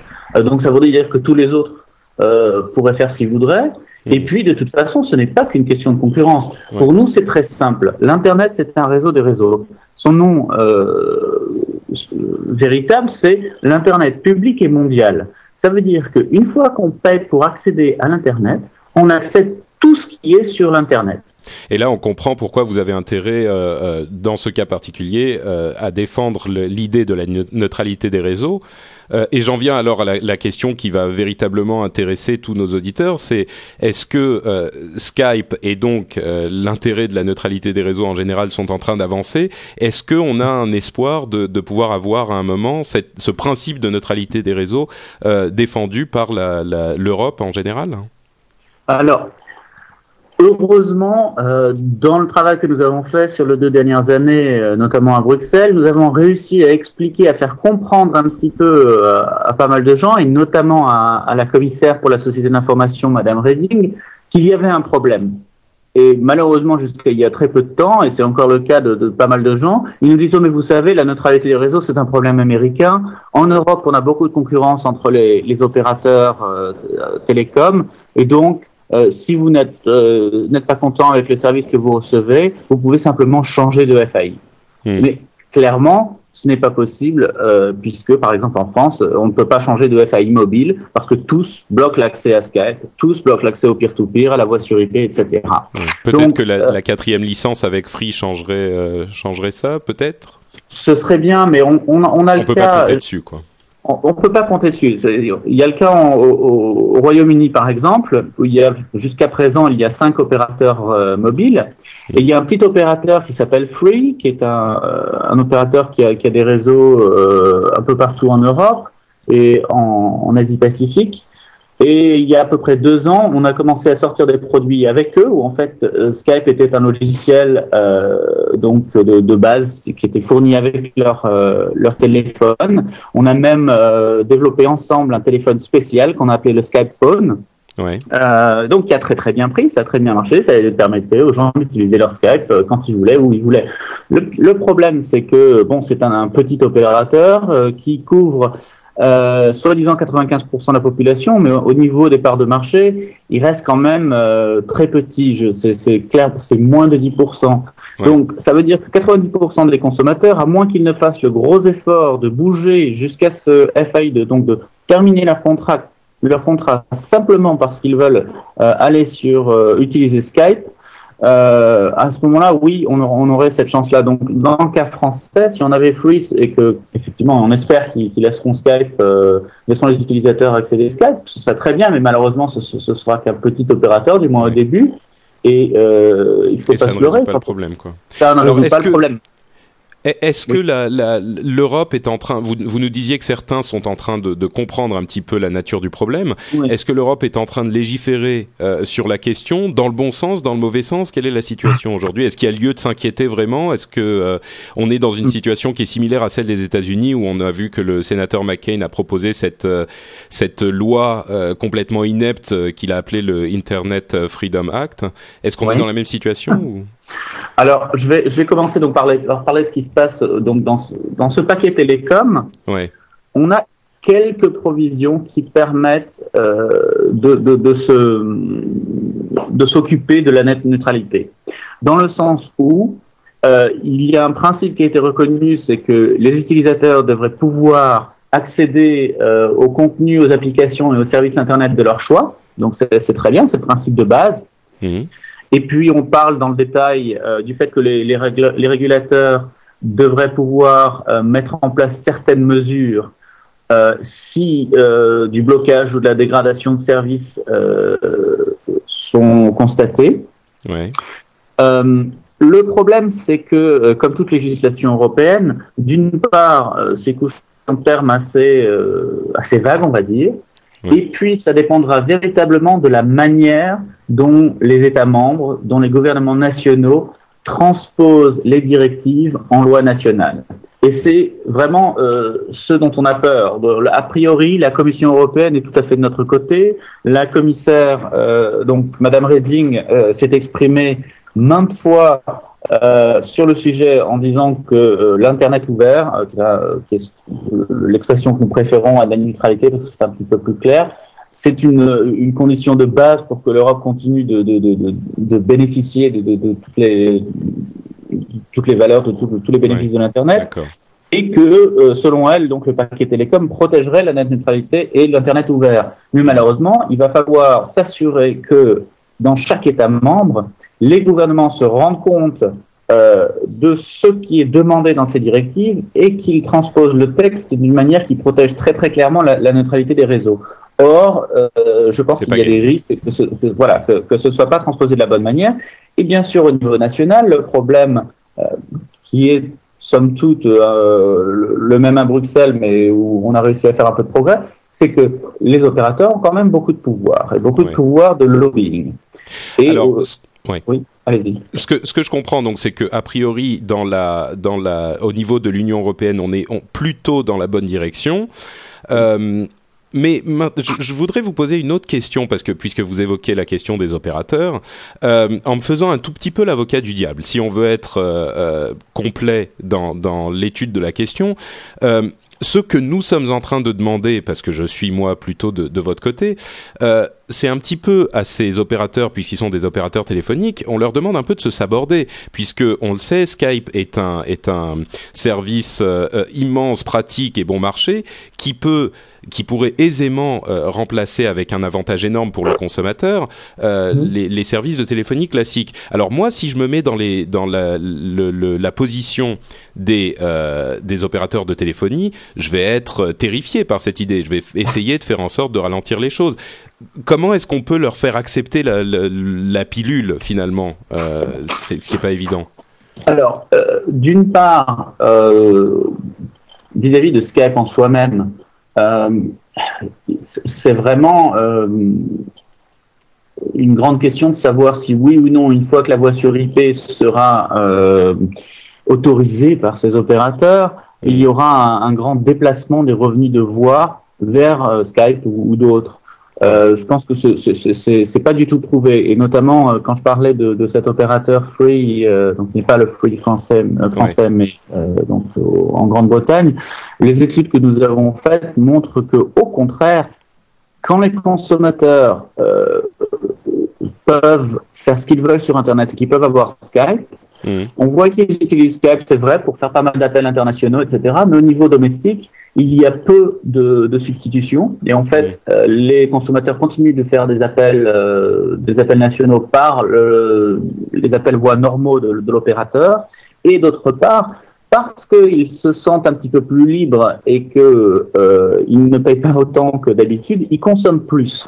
Ouais. Donc l'un dans l'autre, le revenu généré par les utilisateurs qui utilisent Skype pour cet opérateur free était plus élevé que la moyenne pour les utilisateurs Ah euh, qui n'utilisent pas Skype, de loin. De- je crois que c'était de l'ordre de 20%. D'accord. Euh, donc, les, euh, donc quelque part au niveau des revenus, Skype en soi-même, euh, on est loin de prouver que ça, ça va tuer les opérateurs. D'autre part, Oui, pardon. non, si, si je peux finir là-dessus, si on parle plus généralement de, de- donc pas seulement de Skype, mais simplement de l'internet ouvert, donc que les consommateurs puissent avoir accès à tout l'internet. On voit que la consommation d'internet accédée par le mobile est en train d'exploser. Et c'est vrai, ça peut faire peur au niveau de la capacité, de la gestion des réseaux, etc. On peut y revenir. Mais a priori, c'est aussi le, la part des revenus des opérateurs qui est en, en plus grande croissance. Oui. C'est-à-dire que si les opérateurs euh, sont assez intelligents pour se rendre compte du potentiel, et je suis sûr qu'ils ils le sont, euh, à ce moment-là, ils pourraient euh, remplacer aisément tout revenu euh, perdu, si, si- si c'est le cas, par l'explosion de la consommation de l'Internet en mobile. Ouais. Euh, on- il y a euh, études de- après études, notamment par, euh, par les, des analystes financiers comme Morgan Stanley, qui disent que l'Internet mobile va, en, en- d'ici cinq ans, dépasser l'Internet fixe. Euh, pour euh, donc je crois d'ici 2013 on devrait avoir plus d'un milliard d'utilisateurs d'internet mobile. Qu'est-ce que ça veut dire? Ça veut dire plus d'un milliard de, de, de forfaits internet mobile. Hmm. Ça fait beaucoup d'argent.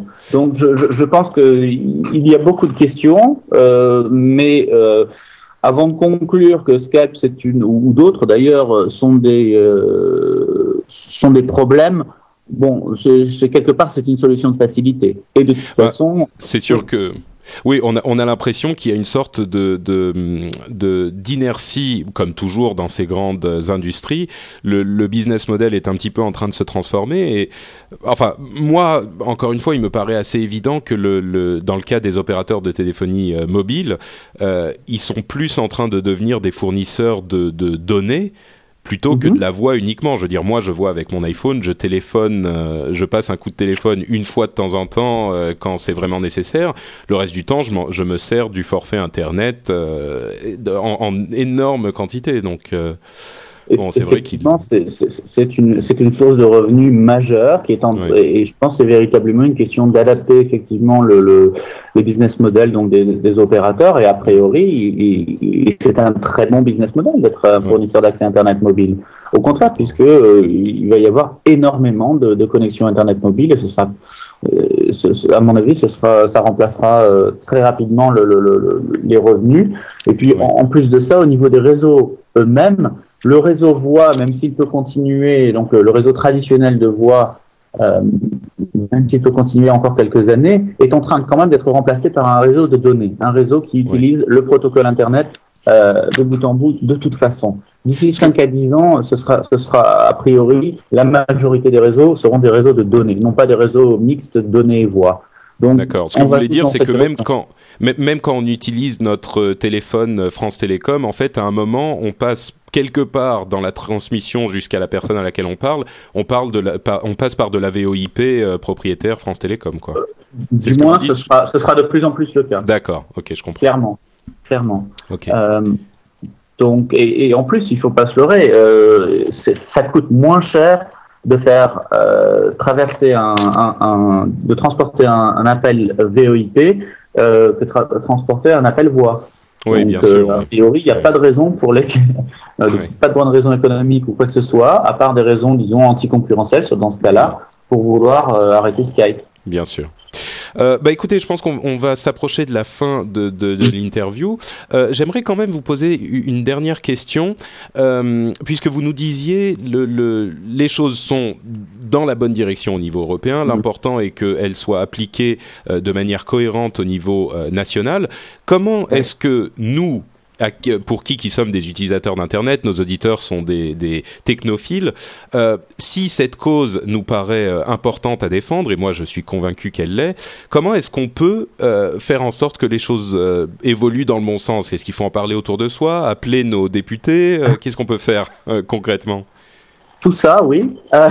Il D'accord. faut, il faut, il faut, il faut, il faut, il faut en parler à son opérateur et se plaindre, parce qu'après tout, si si on achète euh, ce qui nous est vendu comme étant de l'accès à un forfait internet illimité, euh, même avec une petite astérisque qui nous dit euh, veuillez lire les conditions, d'utilisation, euh, c'est pas ce qu'on nous vend. Je pense que la majorité des gens, quand on leur dit vous achetez un forfait internet, c'est ça qu'ils veulent. C'est pas un forfait pour accès à certains sites web que leurs opérateurs leur laissent voir. Hmm. Donc, euh, il y a matière à se plaindre aux opérateurs pour qu'ils se rendent compte qu'ils ne peuvent pas continuer comme ça. Il y a matière à, euh, matière à se plaindre auprès des, des députés euh, et aussi, c'est- Pardon, on est en train de vous perdre. oui, vous m'entendez là? Ouais, c'est revenu. Je crois que vous êtes dans une, dans une chambre d'hôtel, c'est pour ça que la, la connexion n'est pas parfaite. Oui, vous disiez?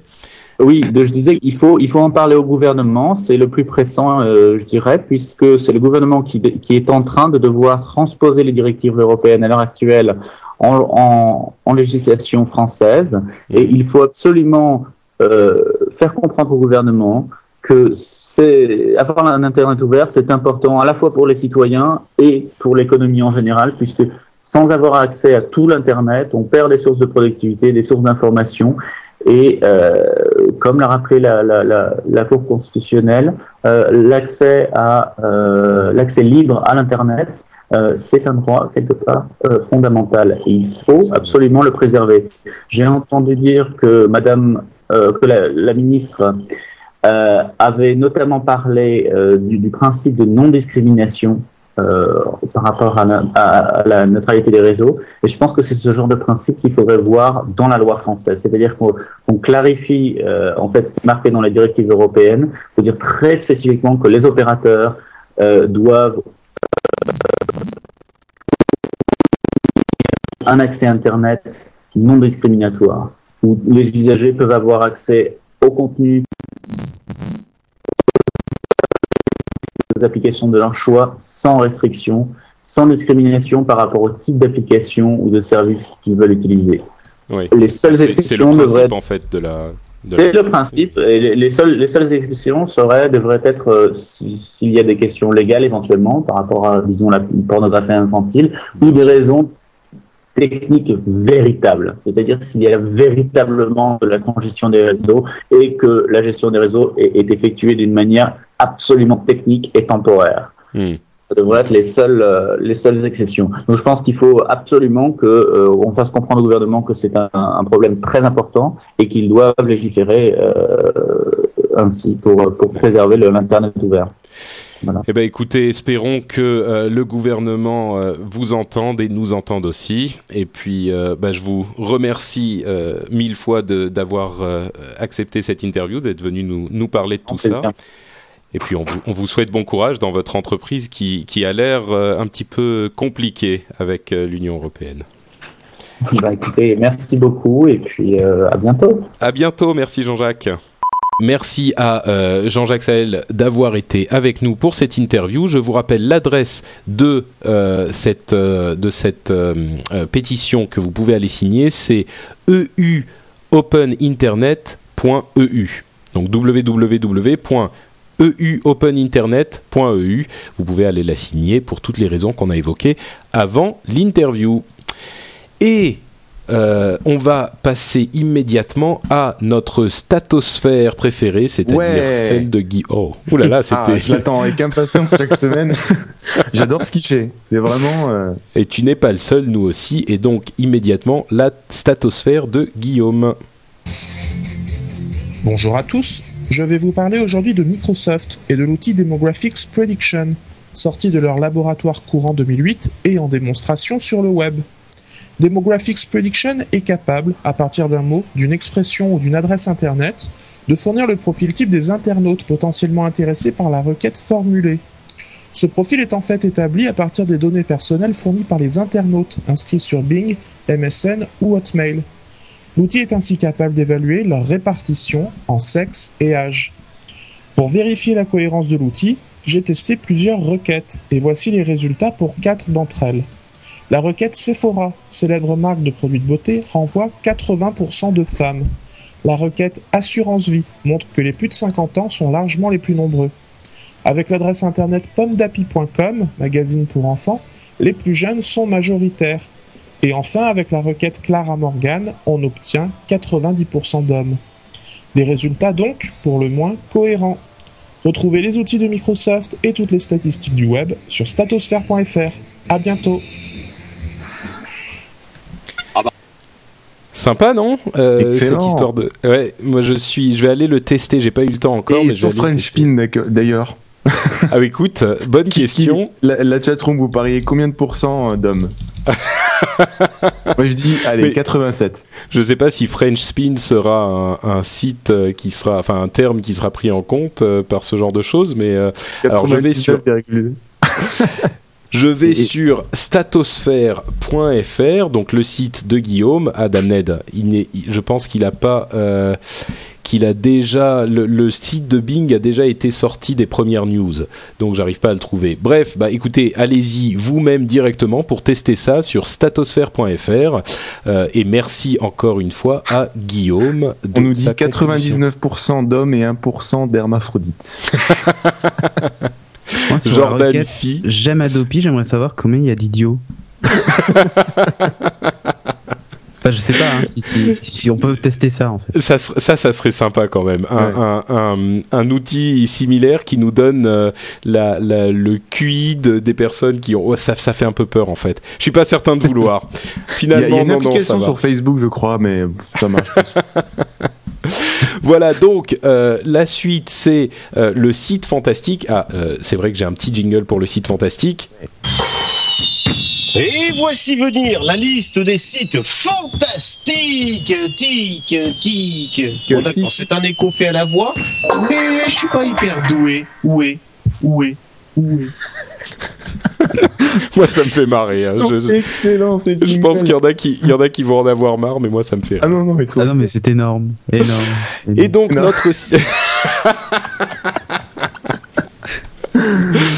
Bon, donc notre site fantastique, encore une fois, je sais pas comment il fait Mathieu, hein, mais il réussit systématiquement à nous trouver des sites super intéressants. Mais ouais, même quand il est pas là, il nous envoie des sites, donc euh, c'est cool. Euh, et ben ce coup-ci, c'est une partie du site de Atari.com. Ah, je savais que t'allais le prendre Tu- celui-là. tu t'en doutais, celui-là hein. que j'aurais choisi parmi tous en plus. C'est clair.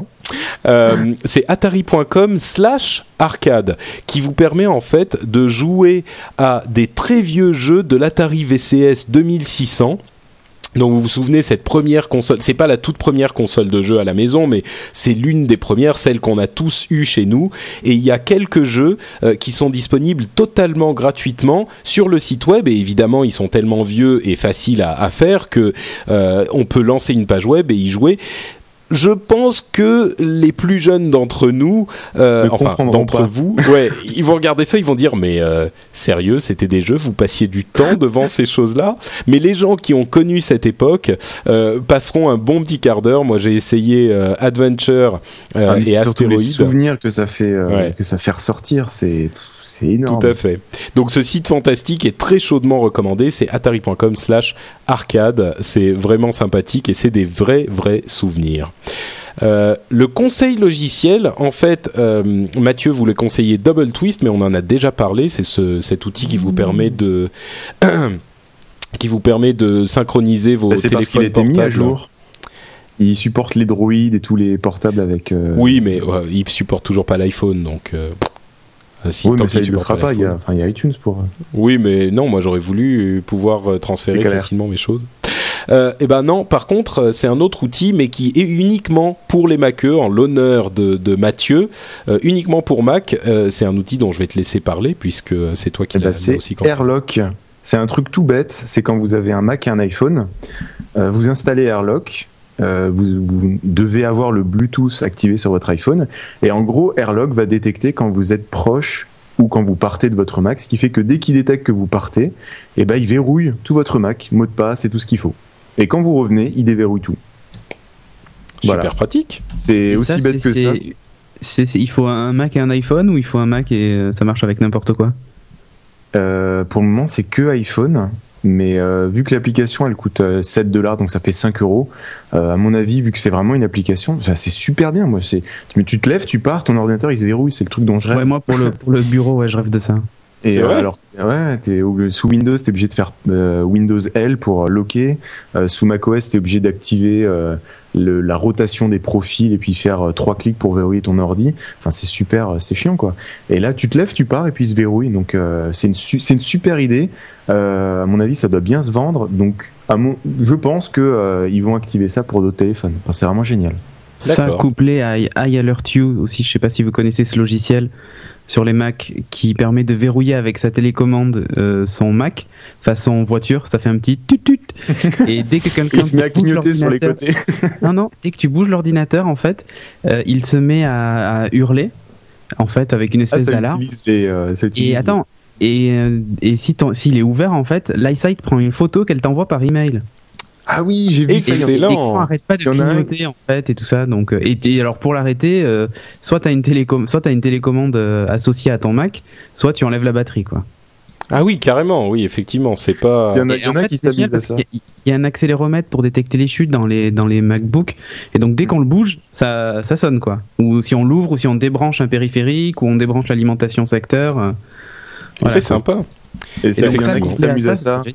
Quand ils, quand ils envoient leur ordinateur euh, en SAV, ils activent des, des- des petites applications qui prennent une photo toutes les 30 secondes sans activer le, le point vert de la webcam, ce qui fait que tu vois toute la procédure, comment ça se passe, tu vois le mec qui répare, tu le Ah vois oui. en train de boire son café. Ah, mais c'est l'espionnage. euh, c'est de l'espionnage industriel. Ouais, carrément. ok, bah en tout cas, donc euh, Airlock et comment il s'appelle? Alors, c'est iAlertU. I- iAlertU, ouais, voilà. Donc Airlock et iAlertU qui feront le bonheur de nos amis maqueux que nous aimons évidemment beaucoup. Et rien pour un Windows. U à la fin. hein. Ah, ok. Et rien pour Windows aujourd'hui. Tac. Bien fait pour nous. Euh, donc, eh ben, écoutez, voilà, on arrive à la fin de l'émission. Euh, je vais quand même vous encourager, comme d'habitude, à aller sur iTunes pour nous laisser un petit commentaire, comme par exemple Azaïr qui nous dit Je suis venu de Azeroth.fr, mon ancien podcast que j'ai arrêté depuis quelques mois, euh, parce que je sais que la mention Patrick Béja est un gage de qualité. Et ça, ça me fait très plaisir. Merci Azaïr. Et comme entendu, d'origine contrôlée. et comme attendu, un 100% podcast Patrick déjà. un petit logo rond comme Voilà. ça. Mais non, c'est- c'est c'est 33% Patrick Béja, 33% Mathieu Blanco, 33% Cédric Bonnet aujourd'hui. C'est ça qui fait la véritable qualité. C'est une sorte d'hybride euh, euh, absolument merveilleux. Euh, donc je continue le commentaire d'Adaïr et comme attendu un podcast tech vraiment bien fichu, assez accessible et une heure de pur plaisir numérique toutes les deux semaines à ne manquer sous aucun prétexte. Et Tartuffe dit aussi le podcast audio français IT indispensable, bien au-dessus des podcasts des grands médias, incontournable. Merci Tartuffe, merci Et voilà, Azaïr. ça fait. Ça c'est bien Et- dit ça. Et si vous voulez, euh, comme Tartuffe et Azaïr, euh, nous laisser des commentaires pour nous aider à être un petit peu plus mis en avant sur l'iTunes Store, eh ben n'hésitez pas à euh, passer sur l'iTunes Store et, comme je le disais, laisser un petit commentaire. Et euh, une autre chose dont je veux absolument parler parce que je l'ai oublié euh, au début de l'émission, je devrais le faire au début euh, et je le ferai la prochaine fois, désolé, mais c'est les euh, remerciements pour les pourboires. Comme vous le savez, vous pouvez aller sur le site et, me, et, et nous laisser, enfin me laisser euh, un petit pourboire faut- pour faire tourner le site et pour mettre euh, du beurre dans les pâtes. Donc, merci à ceux qui l'ont fait cette avec le fois-ci. Pardon Ou des pâtes avec le beurre parfois, ouais, ça dépend des mois, là il y a les impôts, ça, ça, ça dur. Donc merci à Pierrick, Bob, Lionel, Martin, Yann, Jérémy et euh, Guillaume ou Pierre, je ne sais pas lequel des deux était à l'origine du, euh, du, du, du pourboire, donc merci à vous deux. Merci à tous ceux qui l'ont fait, vraiment, ça me fait extrêmement plaisir. Euh, et donc, si vous, vous voulez, n'hésitez pas à aller sur le site pour ces petits pourboires. Bah écoutez, on arrive à la fin de l'émission, donc je vais laisser la, la scène, libérer la scène pour euh, mes deux compères, pour qu'ils nous disent un petit peu où on peut les retrouver sur le net. Si vous n'en avez pas eu euh, assez, si vous avez fini l'émission et que vous vous dites, mais c'était c'était vraiment trop court, moi je veux plus de Mathieu et de Cédric. Mathieu, où on va pour retrouver euh, tes productions internetographiques? Internetographique. Euh, bah, vous pouvez aller sur mon blog euh, mathieuBlanco.fr, 2th, parce qu'il y en a beaucoup qui me disent ouais mais ça n'existe pas. Euh, et puis vous allez pouvoir retrouver euh, bah, déjà We Love MacJT qui a bien été mis à jour aujourd'hui, où vous avez aujourd'hui j'ai mis en ligne deux podcasts vidéo et un podcast audio, le JT ce soir. Euh, donc euh, podcast vidéo sur la fête des lumières, sur les tablettes Cintiq de chez Wacom et le JT qui euh, un résumé de ce qui s'est passé les 15 derniers jours dans, dans l'actualité technologique. Euh, Il y a d'autres podcasts littéraires à demi-mot dont le deuxième et le troisième épisode vont arriver sous peu, lecture audio. Euh, et il y a d'autres podcasts en cours de préparation. Et euh, je précise euh, une, une, euh, une petite chose qui est la qualité de ces podcasts vidéo avec tes sortes de petits machins touch que tu fais là où tu fais les présentations en touchant un écran qui n'existe pas et qui font s'afficher Alors, toutes c'est- on sortes de rajoute choses. du tactile dans, l'univers. C'est dans l'univers. Ouais. quand- Enfin, quand t'es. euh, non, dans l'univers, allez, ça y est. ça y est. On vient de passer une heure du matin, j'ai bossé comme un fou, je parle. à- Non, je veux dire, quand t'es. euh, Voilà, on rajoute du tactile quand je peux, parce que des fois, ça s'y prête pas. Euh, euh, c'est un peu Bah, plus que. J'essaye d'apporter quelque chose en plus et je voulais faire un podcast tactile, ce qui fait que je prends des objets qui n'existent pas, mais on a l'impression qu'ils existent. Euh, c'est c'est assez sympa. c'est super Et c'est super fait. sympa à faire parce que les gens te regardent vraiment bizarrement. Non mais l'intérêt en fait, ce que l'intérêt que, que je trouve à cette manière de faire, c'est que tu le fais pas uniquement pour le plaisir de de, euh, de faire des petits machins technologiques euh, avec ton avec ton logiciel de montage ou d'effets spéciaux. C'est vraiment que ça sert à. Quelque chose dans le, le- la vidéo quoi. Donc euh, bah, Mm. allez y jeter un coup d'œil vous-même, vous comprendrez de quoi il s'agit. Sur euh, c'est sur Mac willofmac.net, c'est ça? Alors ouais, ils peuvent aller sur mathieuBlanco.fr, comme ça ils ont tous les liens à droite. D'accord. euh, toutes les émissions. Parfait. Et Cédric, mais où donc peut-on te retrouver, Cédric? Bah, chez moi, à Bordeaux. euh, Avec la fibre, c'est ouvert. venez boire un verre, il n'y a pas de problème. Euh, bah, en fait, on me retrouve euh, essentiellement sur Geeking et No Watch TV. Alors, No Watch TV, on va très vite avoir un portail assez sympa qui va regrouper toutes les émissions de No Watch, c'est-à-dire Scuds TV, Zapcast et, et de futures émissions. Euh, donc, on, donc C'est voilà, bien mystérieux sur- tout ça. Ouais, c'est très mystérieux. Sur geeking.fr, évidemment, euh, on a publié le numéro 50 aujourd'hui où on montre un petit peu comment on fait euh, le podcast Geeking, en expliquant, en montrant, on a enfin, on a enfin fait découvrir aux gens que bah, l'équipe technique hein, de 22 personnes qui, qui s'occupe du podcast. et c'est pas une faute de frappe, hein, c'en est 22 derrière la caméra et tout, c'est un truc de malade. Euh, donc voilà, non, voilà, c'était vraiment, euh, c'était vraiment sympa de le tourner. Euh, et puis on a lancé une version HD de, de Geeking, un flux HD pour ceux qui veulent le regarder sur leur ordinateur et pas sur leurs appareils mobiles. C'est un pari qu'on a a pris de voir un petit peu si ça prenait ou pas. Et on est content parce qu'on s'est retrouvé avec de très bons classements dans dans comment s'appelle dans iTunes, y compris pour le pour le HD et pour le SD. Donc voilà. Bah écoute, euh, moi j'ai je me j'ai pas encore vu la, la version euh, euh, derrière la, la caméra et derrière les coulisses. Ah ben, il est publié depuis euh, depuis tout à l'heure. Ah d'accord, ok, bah c'est pour ça. Mais le, le précédent où vous disiez justement que vous alliez montrer euh, les, les derrière les coulisses sur cet épisode, et c'était vous aviez fait un live hein, euh, sur le précédent pour la première fois. Oui, tout à fait. Qui Et alors, en fait, on a, on a tourné le, les coulisses, enfin, l'installation et tout ça de, de, de cet épisode-là. Euh, J'ai filmé la timeline aussi sur Final Cut de, de tout mon montage et tout ça, et, et je la montre dans, dans ce podcast. Bon, c'est assez rapide, hein. Et surtout, je tiens à remercier les gens qui nous suivent, euh, parce qu'ils nous ont fait de super vidéos pour le, bah, de, de remerciements et de- d'encouragements et qu'on a diffusé dans le podcast. hein. c'est pour ça qu'il dure euh, 50 minutes. Et en fait, il y a 25 minutes de, de Julien et moi et 25 autres de, de tous les autres. Donc, euh, donc voilà quoi. Magnifique. C'est cool. Bah écoute, j'ai hâte. de Ça va, ça, ça va me faire, euh, ça va me faire une euh, petite émission pour m'endormir ce soir. euh, C'est magnifique. Voilà, et puis le 51 donc est, est en tournage mercredi et disponible ce week-end normalement si tout va bien. Magnifique. C'est Geek Inc. euh, qui est disponible sur iTunes et sur geeking. C'est quoi C'est .fr ou .com C'est Point com, hein. .fr et euh, nowatch.tv, le forum, allez vous inscrire. euh, Voilà. No Watch, bien Ça y est, j'ai fait ma retape.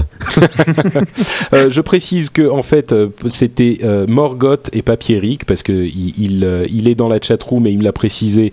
Donc eh ben il a droit à sa petite correction. Voilà, comme ça c'est fait. il a Euh, droit à sa merci, petite correction. Oui, non, c'est pas c'est pas exactement ce que je voulais dire. Ah, Ah, Et, euh, et, et voilà. Et euh, de mon côté, deux choses euh, également que dont je voulais parler. Euh, la, la BD Noobs euh, dont, dont Phil est l'auteur euh, et que j'avais commencé à lui, avec lui à l'époque. vous savez que c'est bientôt Noël. Et si vous cherchez un cadeau à faire à vos amis un petit peu geeks, la BD Noobs est toujours disponible dans toutes les librairies de France et de Navarre. Par Navarre, j'entends Belgique et Suisse, hein, bien sûr, ça, ça va de soi. Donc pensez-y, c'est un cadeau euh, bon marché et de haute qualité, ça fera plaisir à Phil et à moi aussi du même coup. Euh, et autre chose, c'est euh, notre nouveau podcast euh, sur FrenchSpin.com. C'est le podcast Upload, où vous découvrirez toutes sortes d'applications pour votre téléphone mobile, plus particulièrement l'iPhone évidemment. C'est toutes les deux semaines en alternance avec le rendez-vous tech, avec son propre flux RSS. Donc il faut vous abonner là-bas si ça vous intéresse. Donc n'hésitez pas à aller voir sur French Spin directement. Vous le trouverez là-bas. Et euh, vous pouvez également euh, sur frenchspin.com euh, laisser des commentaires sur les notes de l'émission, retrouver tous les liens dont on a parlé aujourd'hui. Et vous pouvez également nous envoyer un email sur tech at frenchspin.com si vous voulez nous contacter.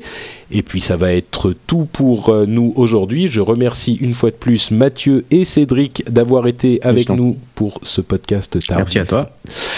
Et, euh, eh ben on se retrouve dans deux semaines. Ça sera, si je ne dis pas de bêtises, le 21 décembre.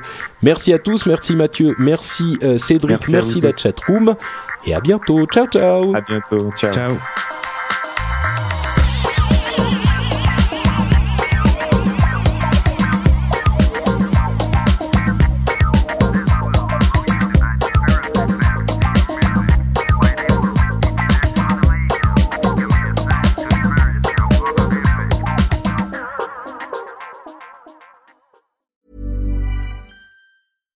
Mom deserves the best, and there's no better place to shop for Mother's Day than Whole Foods Market. They're your destination for unbeatable savings, from premium gifts to show-stopping flowers and irresistible desserts. Start by saving 33% with Prime on all body care and candles. Then get a 15-stem bunch of tulips for just $9.99 each with Prime. Round out Mom's menu with festive rosé, irresistible berry chantilly cake, and more special treats. Come celebrate Mother's Day at Whole Foods Market. Here's a cool fact a crocodile can't stick out its tongue. Another cool fact you can get short term health insurance for a month or just under a year in some states.